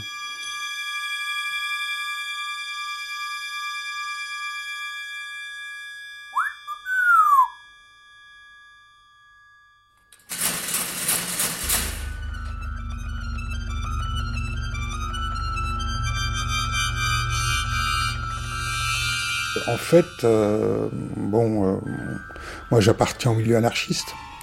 Et euh, donc je suis vraiment, mais très très profondément, ennemi de toute censure. Je pars de l'idée que ce n'est pas à moi de décider de ce que les gens doivent ou ne doivent pas lire. Voilà. Émile Brami. Alors après, est-ce que je suis ou pas d'accord pour la, la réédition, on va dire, par une maison d'édition, puisque la question s'est posée, comme Gallimard? Moi, personnellement, je crois que oui. Euh, parce que d'abord, justement, ils sont accessibles.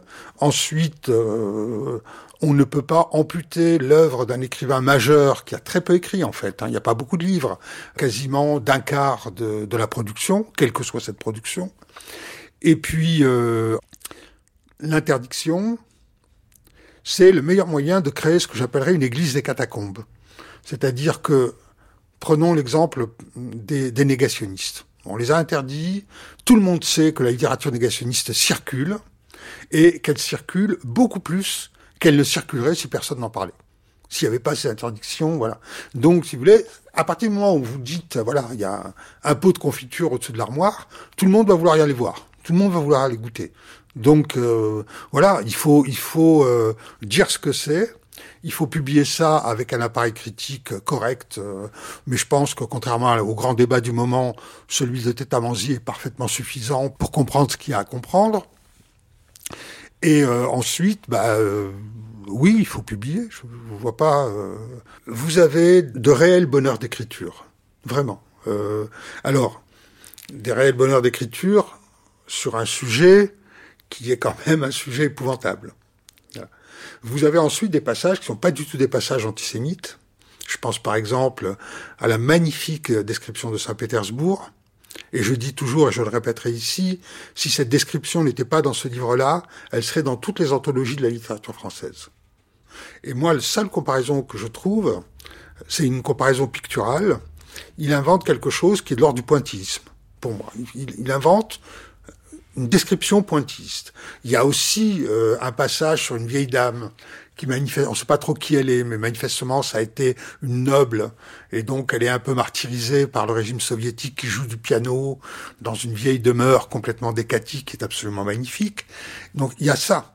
Euh, euh donc c'est pas un livre qu'on peut prendre d'une pièce en disant c'est un livre antisémite. Alors c'est évidemment, évidemment un livre antisémite, bien sûr. Bah, j'ai été euh, voilà chercheur, je l'ai lu, euh, je l'ai volé parce que je voulais pas acheter ça à un bouquiniste qui les vendait à des à des prix absolument insensés euh, pour se faire du fric là-dessus. Yves Pagès. Et je oui, bah il y a des passages entiers que j'adore, voilà, et, et, des choses que je trouve insupportable. Donc là, je suis au cœur de ma douleur et qui fait qu'à la fin de ma thèse, j'ai fait une totale dépression parce que j'arrivais pas à, finir ma thèse et à faire les 100 pages de plus que je voulais faire sur les crises d'identité du racisme célinien parce que à un moment donné, euh, on entre dans des dans des zones de turbulence euh, qui moi euh, dans les résonances intérieures que ça faisait euh, étaient euh, parce que j'ai voilà j'ai été éduqué j'ai des voilà je, je peux il y a des choses que je ne peux pas supporter voilà avec les pamphlets Céline s'est engagée clairement dans un camp euh, idéologico-politique.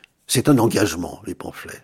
Pierre-André Taguier. Est-ce que euh, ils ont une dimension littéraire? Évidemment, oui et non, je dirais. Dans Bagatelle pour un massacre, on peut bien sûr trouver des moments politiques indépendamment de, de, leur contexte. On en trouve peu, mais on en trouve tout de même.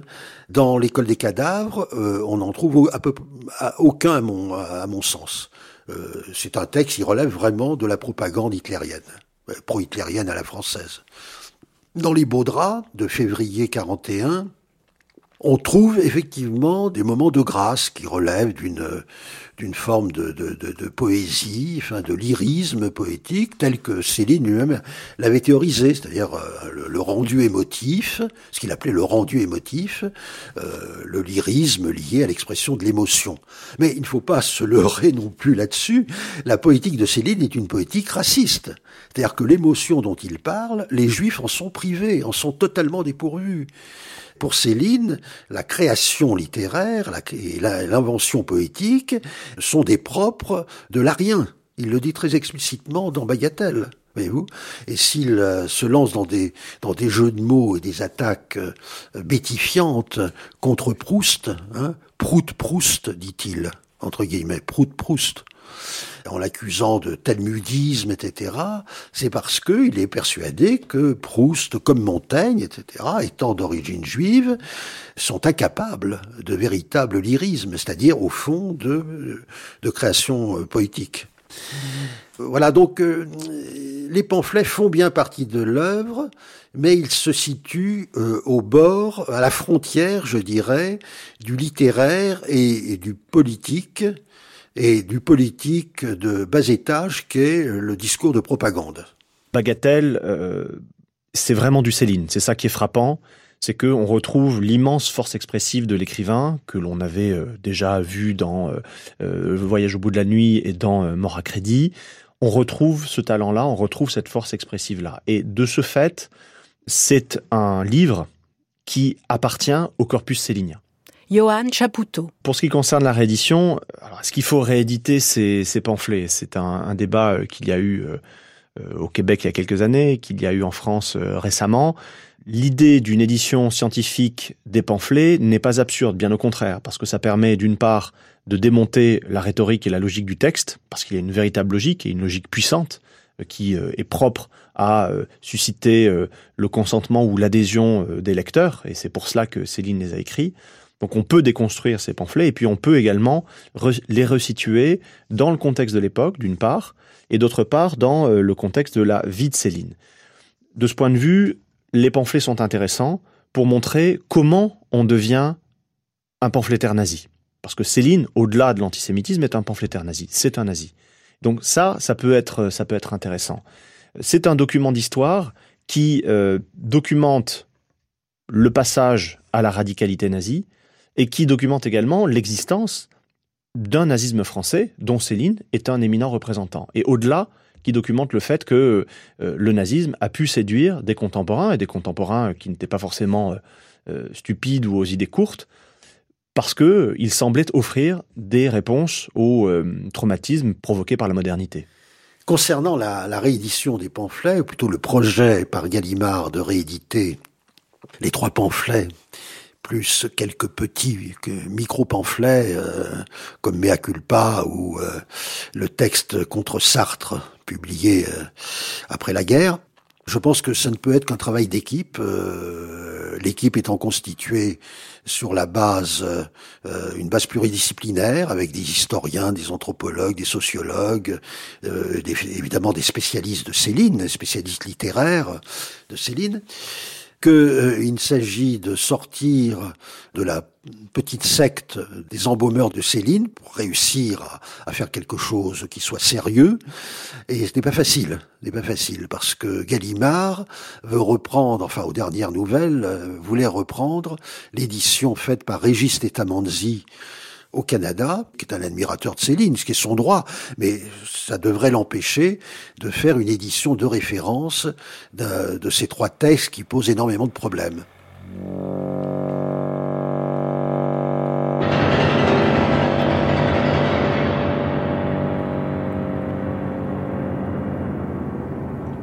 Tout le monde s'est prononcé sur cette question et je dois dire que, en ce qui me concerne, ça m'est parfaitement indifférent.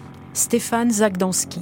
Euh, pour une raison très simple, c'est que d'abord moi les pamphlets je les connais, je les ai lus, je les ai étudiés, j'ai écrit dessus et j'en ai strictement rien à faire que d'autres le découvrent ou pas. Je suis d'un pessimisme absolu comme Céline, c'est pour ça que j'aime Céline et je crois pas ni que les pamphlets s'ils étaient publiés feraient un antisémite de plus sur la planète. Il y en a déjà beaucoup qui n'ont pas besoin des pamphlets de Céline pour être antisémites, ni que ça guérirait qui que ce soit de son antisémitisme et ni que ça servirait les, les jeunes générations ou les universitaires ou les journalistes à comprendre l'antisémitisme. Je, je, je n'y crois absolument pas. Donc ça m'est parfaitement indifférent. Euh, le fait que si, si on devait les publier, je pense qu'il faut évidemment ne pas les séparer du reste de l'œuvre. Il faudrait les publier en pléiade, selon moi, c'est-à-dire dans, le cours de l'œuvre, comme la correspondance, comme les romans, parce qu'ils font partie de l'œuvre célinienne euh, euh, intégralement. Il ne faut pas les dissocier. Donc la manière dont les Canadiens, par exemple, ont, on publiait ça sous le titre d'écrit polémique, c'est ridicule. Il y a pas de tout est tout est écrit polémique euh, chez, Céline. N'importe quelle phrase de Céline, la plus légère, la plus la plus euh, indifférente au monde, est un écrit polémique. C'est le, le propre de son de son génie d'être un écrit polémique. Donc euh, de sa génialité, elle, s'exprime comme ça. Donc tout est écrit polémique. Voilà, mais réédité en Pléiade ou sinon rien et le rien me va aussi bien. Ça m'est parfaitement indifférent.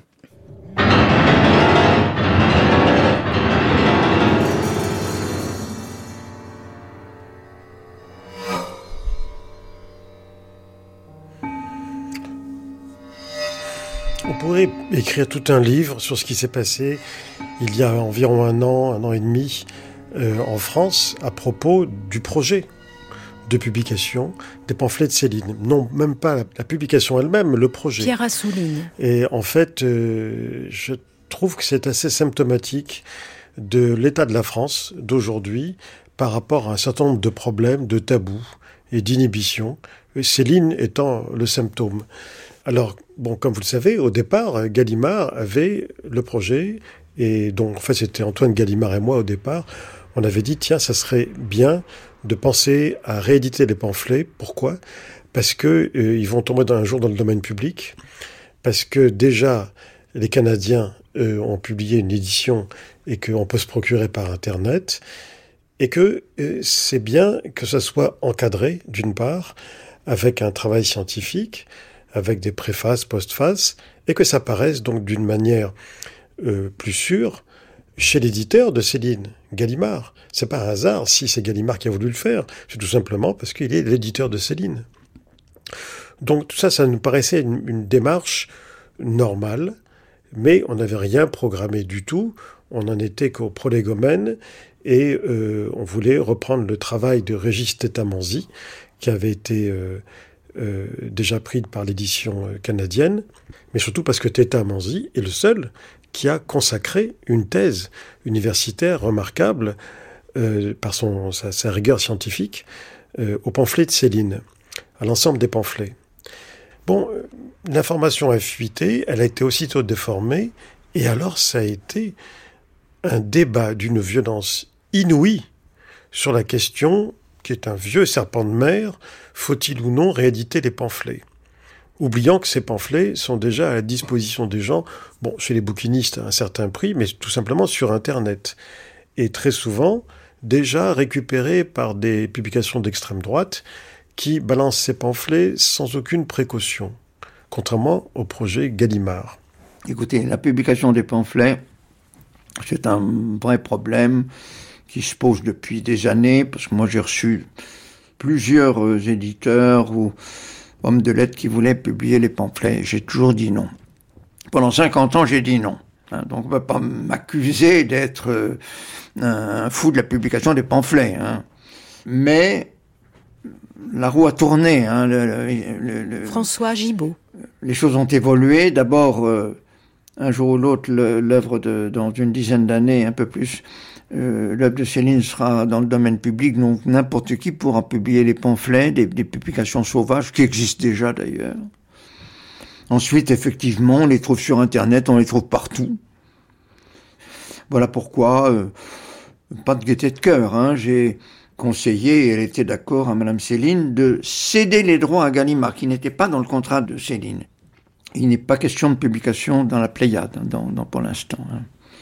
Il est question de publication en un seul volume, dans une collection histoire ou quelque chose comme ça, si vous voulez, de chez Gallimard. Mais pour l'instant, la publication est suspendue, il n'y a pas de date prévue. On a un peu éteint l'incendie, euh, enfin, c'est Antoine Gallimard qui a un peu éteint l'incendie. Euh, un, jour, ils seront, ils seront republiés. Euh, mais Céline, il faut pas l'oublier, n'a pas été réédité dans ses pamphlets antisémites, puisque lui ne voulait pas être réédité, que ses pamphlets soient réédités, sa veuve ne le voulait pas. Donc, ils n'ont jamais été soumis, les pamphlets, à la justice euh, pour incitation à la haine raciale. Bien à ce moment-là, quelqu'un portera plainte et les juges auront à décider euh, si le talent peut justifier le crime. Alors la question peut-être qu'on peut se poser, s'ils étaient publiés aujourd'hui, est-ce qu'ils tomberaient sous le coup de la loi? Mais dans la mesure où ils seraient accompagnés de tout un appareil scientifique, pour la même raison que Mein Kampf ne tomberait pas sous le coup de la loi, cela non plus, ça n'empêche que s'y paraissait aujourd'hui, probablement que Serge Klarsfeld et d'autres feraient un procès. Bon, il n'y a pas de censure préalable en France. Donc il faudrait déjà que le livre sorte et que le jour même, il y a un procès. Je vous laisse imaginer le procès que ce serait d'interdire la publication d'un livre d'un grand écrivain, si longtemps après sa mort, dans la France d'aujourd'hui. Mais je pense que ce procès serait tenté, et ça serait intéressant. Je ne peux pas imaginer un seul instant qu'une décision de justice dans la France d'aujourd'hui interdirait la reparution encadrée euh, des pamphlets de Céline. Est-ce que tout ce qu'écrit un écrivain, c'est de la littérature? C'est pas sûr. C'est pas sûr. Non. Je, je répondrai non. Je ne dis pas que ça ne sera pas, que ça ne doit pas être publié un jour mais ça ne peut pas l'être maintenant. Est-ce que ça aurait pu l'être à un moment? Peut-être. On a passé ce moment et le moment actuel euh, fait que ça n'est pas possible. Et, euh, que, de, leur donner la publier, la publication, c'est vraiment les considérer, euh, c'est les faire entrer dans les choses possibles, dans une vision possible du monde.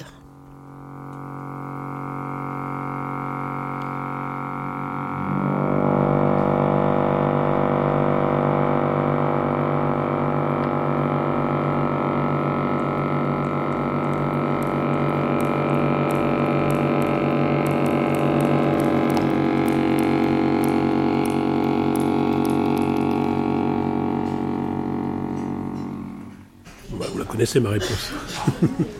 David Alliot. L'intérêt de cette édition, c'est qu'elle permettait à n'importe qui, à n'importe quel Français, de, ou citoyen, ou qui vous voulez, de lire les pamphlets et de se faire son opinion. De lire ces textes et de dire, voilà, c'est quoi ces textes sulfureux, que tout le monde connaît mais que, mais que très peu de personnes ont lu, et de se faire une opinion là-dessus. Aujourd'hui, si vous voulez faire votre opinion, bah, vous avez M. Taguieff, vous avez moi, vous avez d'autres personnes, mais forcément, nos avis sont pas, ne, ne sont pas concordants.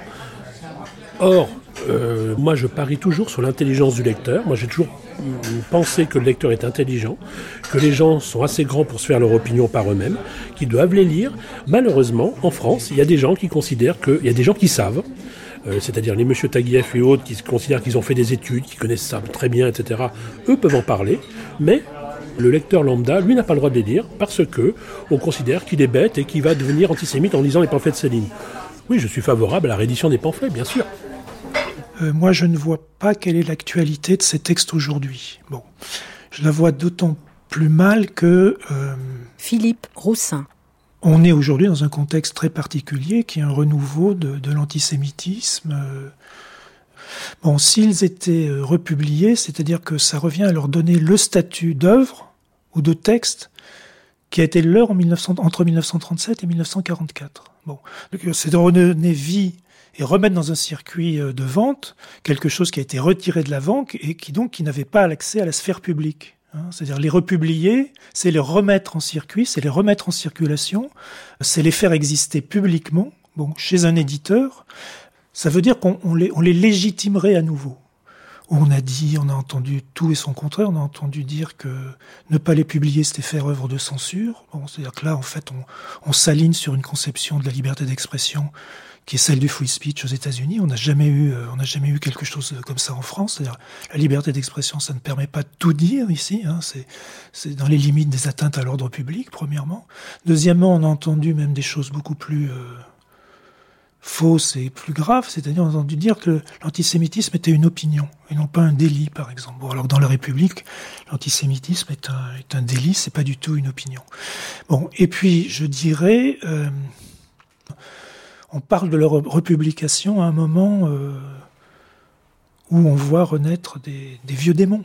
Hein, des vieux démons. Donc je pense que c'est pas la peine que un éditeur ou que les littéraires euh, abondent dans ce, dans ce sens, pour qu'il y ait un minimum de, de responsabilité euh, citoyenne. Bon. Non, pourquoi? Non, pourquoi? Non, une édition ne légitime rien de particulier. Une édition, c'est une édition, c'est tout, c'est donner à lire un texte. Ça ne rend pas légitime le contenu du texte. Pourquoi? Ça, c'est ça, c'est une. Ah non, ça, je suis pas du tout d'accord avec cette euh, cette interprétation de l'édition. Un éditeur peut bien publier tout ce qu'il veut, euh, il n'est pas forcément d'accord avec ce qu'il publie, il publie du bon et du mauvais, il, publie, c'est son métier. C'est son métier de mettre à disposition du lecteur qui, lui, fera son affaire du texte. Mais c'est pas parce qu'un texte est publié en Pléiade qu'il prend une aura particulière. Ça, c'est les Dormessons qui croient ça, euh, qui ont envie de ou, ou les Céline dans le temps euh, qui veulent se rétablir dans la dans la dans la grande édition, dans la grande diffusion. Mais non, c'est la logique voudrait que, étant donné qu'il y a quatre volumes Pléiade des romans, de ce qu'on appelle les romans, il y a un cinquième volume avec ce qu'on appelle les pamphlets.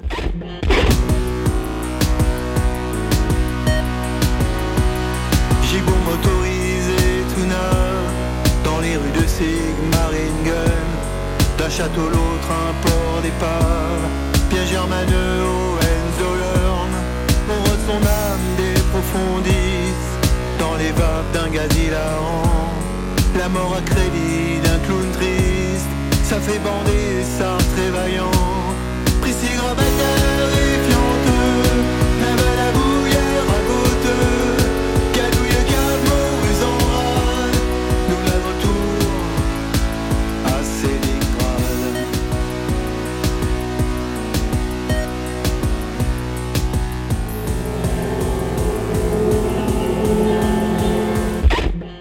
Non, c'est vraiment une, guerre, une guerre culturelle, enfin, avec des aspects politiques plus ou moins implicites. on est embarqué euh, au moindre mot sur Céline dans un champ de, haine, enfin de passion tout simplement. Il n'y a pas que la haine, il y a, de, très fortes passions.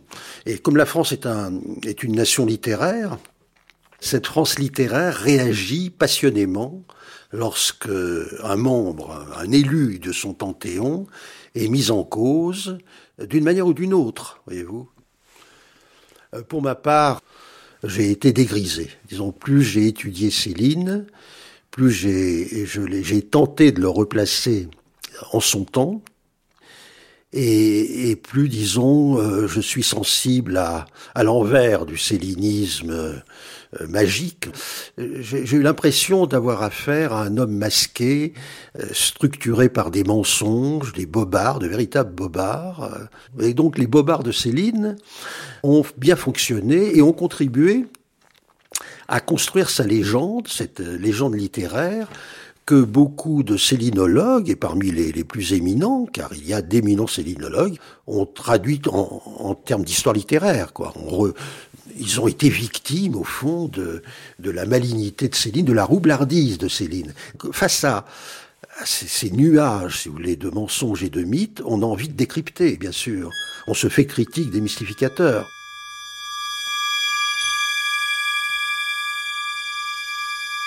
si Céline n'était pas euh, l'écrivain qu'on connaît, euh, franchement, euh, aller chercher la vérité sur un, un raciste pro-hitlérien, aucun intérêt. Annick Durafour. Simplement, si euh, donc Céline est l'écrivain qu'on connaît, ben moi j'estime qu'il est important, sur un plan historique, sur un plan moral, euh, et pour la lecture de Céline, qu'il est important de connaître la vérité. Qui est Céline? Parce que j'ai envie de dire, Céline n'est pas Céline. Euh, le Céline auquel croient les Céliniens, l'image, euh, l'idole qu'on défend, eh bien, ce n'est pas Céline. Là-dedans, il y a, il y a une, une, imposture. Voilà, il y a une véritable imposture. Et moi, j'ai envie d'aller voir derrière l'imposture. Et derrière les postures de Céline. Et Céline parle lui-même d'ailleurs des masques, hein, euh, des masques que, l'homme revêt tout au long de sa vie. Il n'a cessé de revêtir des masques, hein, en fait. Et puis il y a des moments où ces masques tombent. Ce qui n'empêche que euh, y a au-delà du masque un écrivain euh, authentique, hein, effectivement, et authentiquement aussi un fanatique.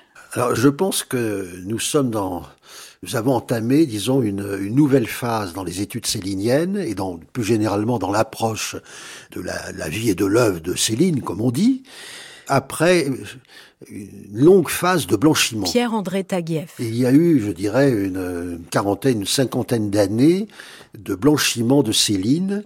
Par exemple, face aux pamphlets, euh, c'est la plupart de ces céliniens engagés que j'appelle les célinistes, pour bien montrer le caractère idéologique de leur admiration, qui n'est pas que littéraire. Les pamphlets, c'est quelque chose qui fait rire, voyez-vous. Le mot arien fait rire. Les délires anti-juifs euh, sont pleins d'humour. Enfin, euh, c'est à, mourir de rire. Donc, euh, cela veut dire ne prenez pas au sérieux Céline. Prenez au sérieux les jeux de signifiants. Prenez au sérieux les acrobaties syntaxico-sémantiques ou la déconstruction de la syntaxe et, de la sémantique chez Céline. Prenez au sérieux donc le style. C'est le style contre le reste. Tout le reste n'existe pas. Voilà. Et je pense que cette période est terminée. Je pense que nous sommes sortis, mais peu à peu. Évidemment, il y a de fortes résistances. Il est évident que tous les bébertologues, les spécialistes du chat bébert, tous les lucétologues, les spécialistes de lucette des touches, tous les collectionneurs de timbres-poste, tous ceux-là sont furieux, bien sûr. Évidemment, j'utilise le terme célinien comme un terme générique, au contour flou, c'est très vague. Il y a des céliniens célinistes, adeptes du, du, culte de Céline, des célinophiles, alors plus ou moins esthètes, euh, des célinophiles militants. Il y a des célinologues euh, très sérieux qui font des notes en bas de page, qui veulent publier tous les tous les livres, y compris les pamphlets, euh, avec des billes évidemment, une célinolatrie qu'on trouve qu'on trouve un peu partout. Célinien, c'est un mot qui est, qui est répandu partout. On dit Dans le temps, il y avait des Stendhaliens aussi, il y en a, il y en a moins, mais il y en a toujours. Euh, il, y a des, y a des spécialistes de, tous les écrivains. Donc, célinien au, sens propre du terme, pour moi, ça veut dire spécialiste de l'œuvre de Céline. Qu'on soit éditeur ou commentateur. Mais ce mot euh, s'est répandu pour désigner, dans un, une intention polémique certainement, euh, pour désigner ceux qui, des adorateurs de Céline. Or, euh, on peut très bien être célinien sans être adorateur de Céline. Euh, moi, je me sens pas particulièrement euh, visé si on dit que je, suis un célinien, un mais je me sens tout autre chose aussi. Je, suis un amateur de littérature, puis je suis un éditeur aussi. Donc, c'est pas, c'est une question que je n'ai pas envie de débattre parce que c'est pas très intéressant de faire une catégorie. On, a, on arrive à faire ce que fait Taguieff, c'est classe. Il classe les bons et les mauvais. Les bons céliniens, les mauvais céliniens. Les bons, c'est ceux qui, qui cassent du bois sur le dos de Céline à perte de, à perte de souffle. Et les mauvais, c'est ceux qui sont présumés à, genoux devant Céline. Être célinien, c'est compliqué. Quand vous dites déjà que vous êtes un fan de Céline, déjà, il faut éliminer ceux qui croient que vous écrivez sur une chanteuse québécoise, euh, ce qui est un peu le cas d'une grande partie de, de la population.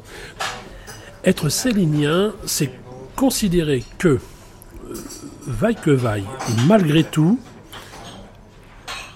malgré tous les torts et les travers de, Céline, et de son passé et de ses écrits, qu'il est malgré tout le plus grand écrivain français du XXe siècle. Alors pour moi, un Célinien, c'est quelqu'un qui est obsédé de Céline. C'est quelqu'un qui n'aime que Céline, qui euh, voilà, et qui par ailleurs, euh, enfin, il y a une espèce de côté euh, divinité pour certains Céliniens. C'est leur dieu. Bon, moi, ma devise, c'est ni Dieu ni maître, donc j'ai pas de dieu. Euh, je considère Céline pour moi comme un écrivain majeur, mais je crois pas être un Célinien.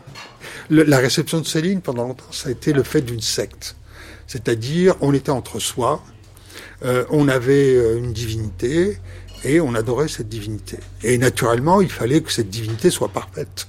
C'est-à-dire qu'il s'agissait d'excuser tous les euh, tous les débordements de Céline, tous ses errements, toutes ses erreurs. Bon, ça, heureusement, ça a disparu. Mais euh, c'est un c'est devenu, je pense, un écrivain aujourd'hui pour le plus grand nombre. C'est-à-dire qu'il a il a repris la place qui, était, est naturellement la sienne, à savoir un des deux très grands écrivains avec Proust du XXe siècle.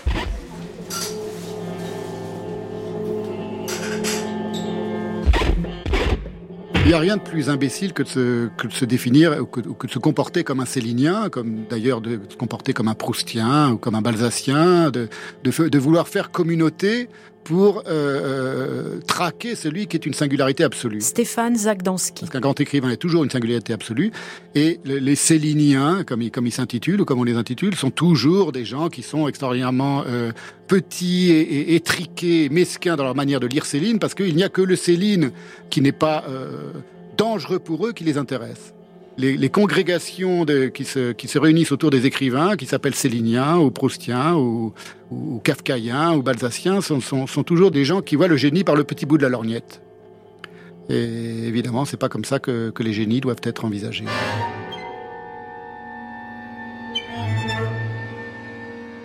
Céline, un génie monstrueux, je pense qu'il faut déjà peut-être démythifier ces, ces, deux mots. Génie, parce que écrivain de talent tout à fait particulier, avec une très grande force expressive, ça c'est certain.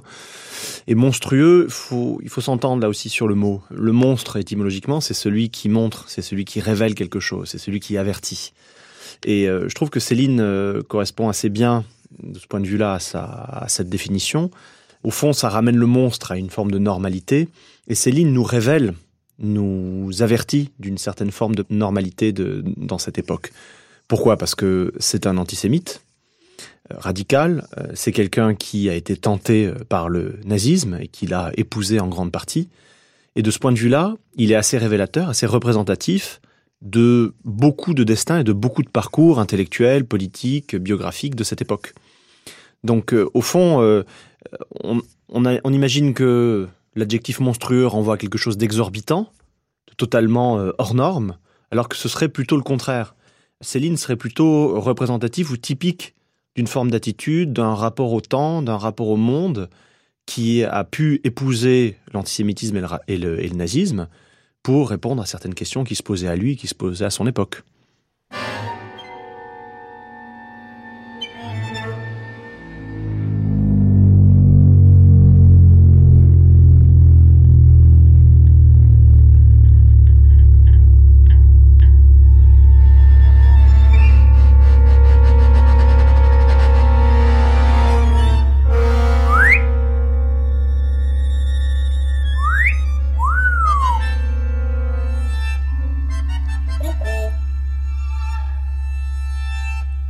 Le salaud et le génie, il faut les faire éclater. Parce qu'avec ces deux mots-là, on ne peut rien penser, on ne peut rien comprendre.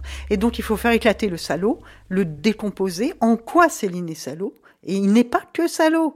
Quand il évoque euh, un dimanche matin euh, dans les rues désertes de la banlieue, quand il évoque la Tamise ou la mort de sa chaîne, c'est pas un salaud. Hein, c'est autre chose. Bon, c'est un écrivain qui. Et puis, de l'autre côté, il faut évidemment aussi faire éclater le mot de génie parce que moi je m'étonne, personne ne s'étonne, mais pourquoi est-ce qu'on parle sans arrêt du génie de Céline? Mais c'est bizarre quand même, on parle pas du génie de Proust, on n'a pas besoin de parler du génie de Dostoïevski. Pourquoi Céline?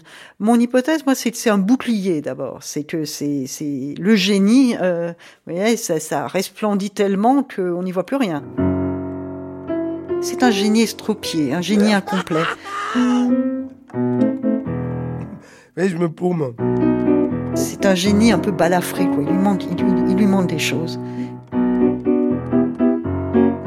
Il lui manque euh, des dimensions humaines profondes. Ah, Qu'on est en droit d'attendre d'un romancier, quand même.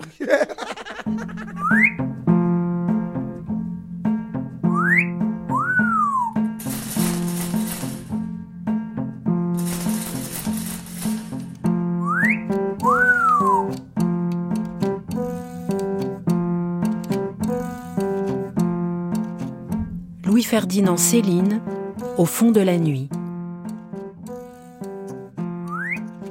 Avec les écrivains et écrivaines Pierre Assouline, Michael Ferrier, Marie-Hélène Lafont, Annie Ernaux et Stéphane Zagdanski.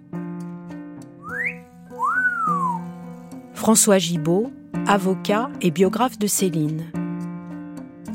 Serge Klarsfeld, historien et avocat. Johan Loisel, médecin psychiatre et psychanalyste. Yves Buin, médecin. Les historiens et historiennes Annick Durafour, Odile Roinette, Johan Chapoutot, Pierre-André Taguieff et Anne Simonin. Les chercheurs Régis Tétamanzi et Philippe Roussin. Les éditeurs Yves Pagès, Émile Bramy, David Alliot et Jean-Paul Louis. Les acteurs et actrices Françoise Fabian et Denis Lavant. Archive INA, Viviane Lefebvre. Attachée d'émission, Charlotte Geoffrey. Prise de son, Georges Thau.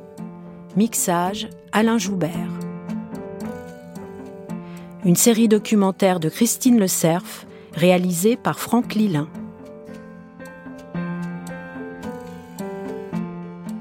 À demain pour la deuxième partie de cette grande traversée Céline, le voyage.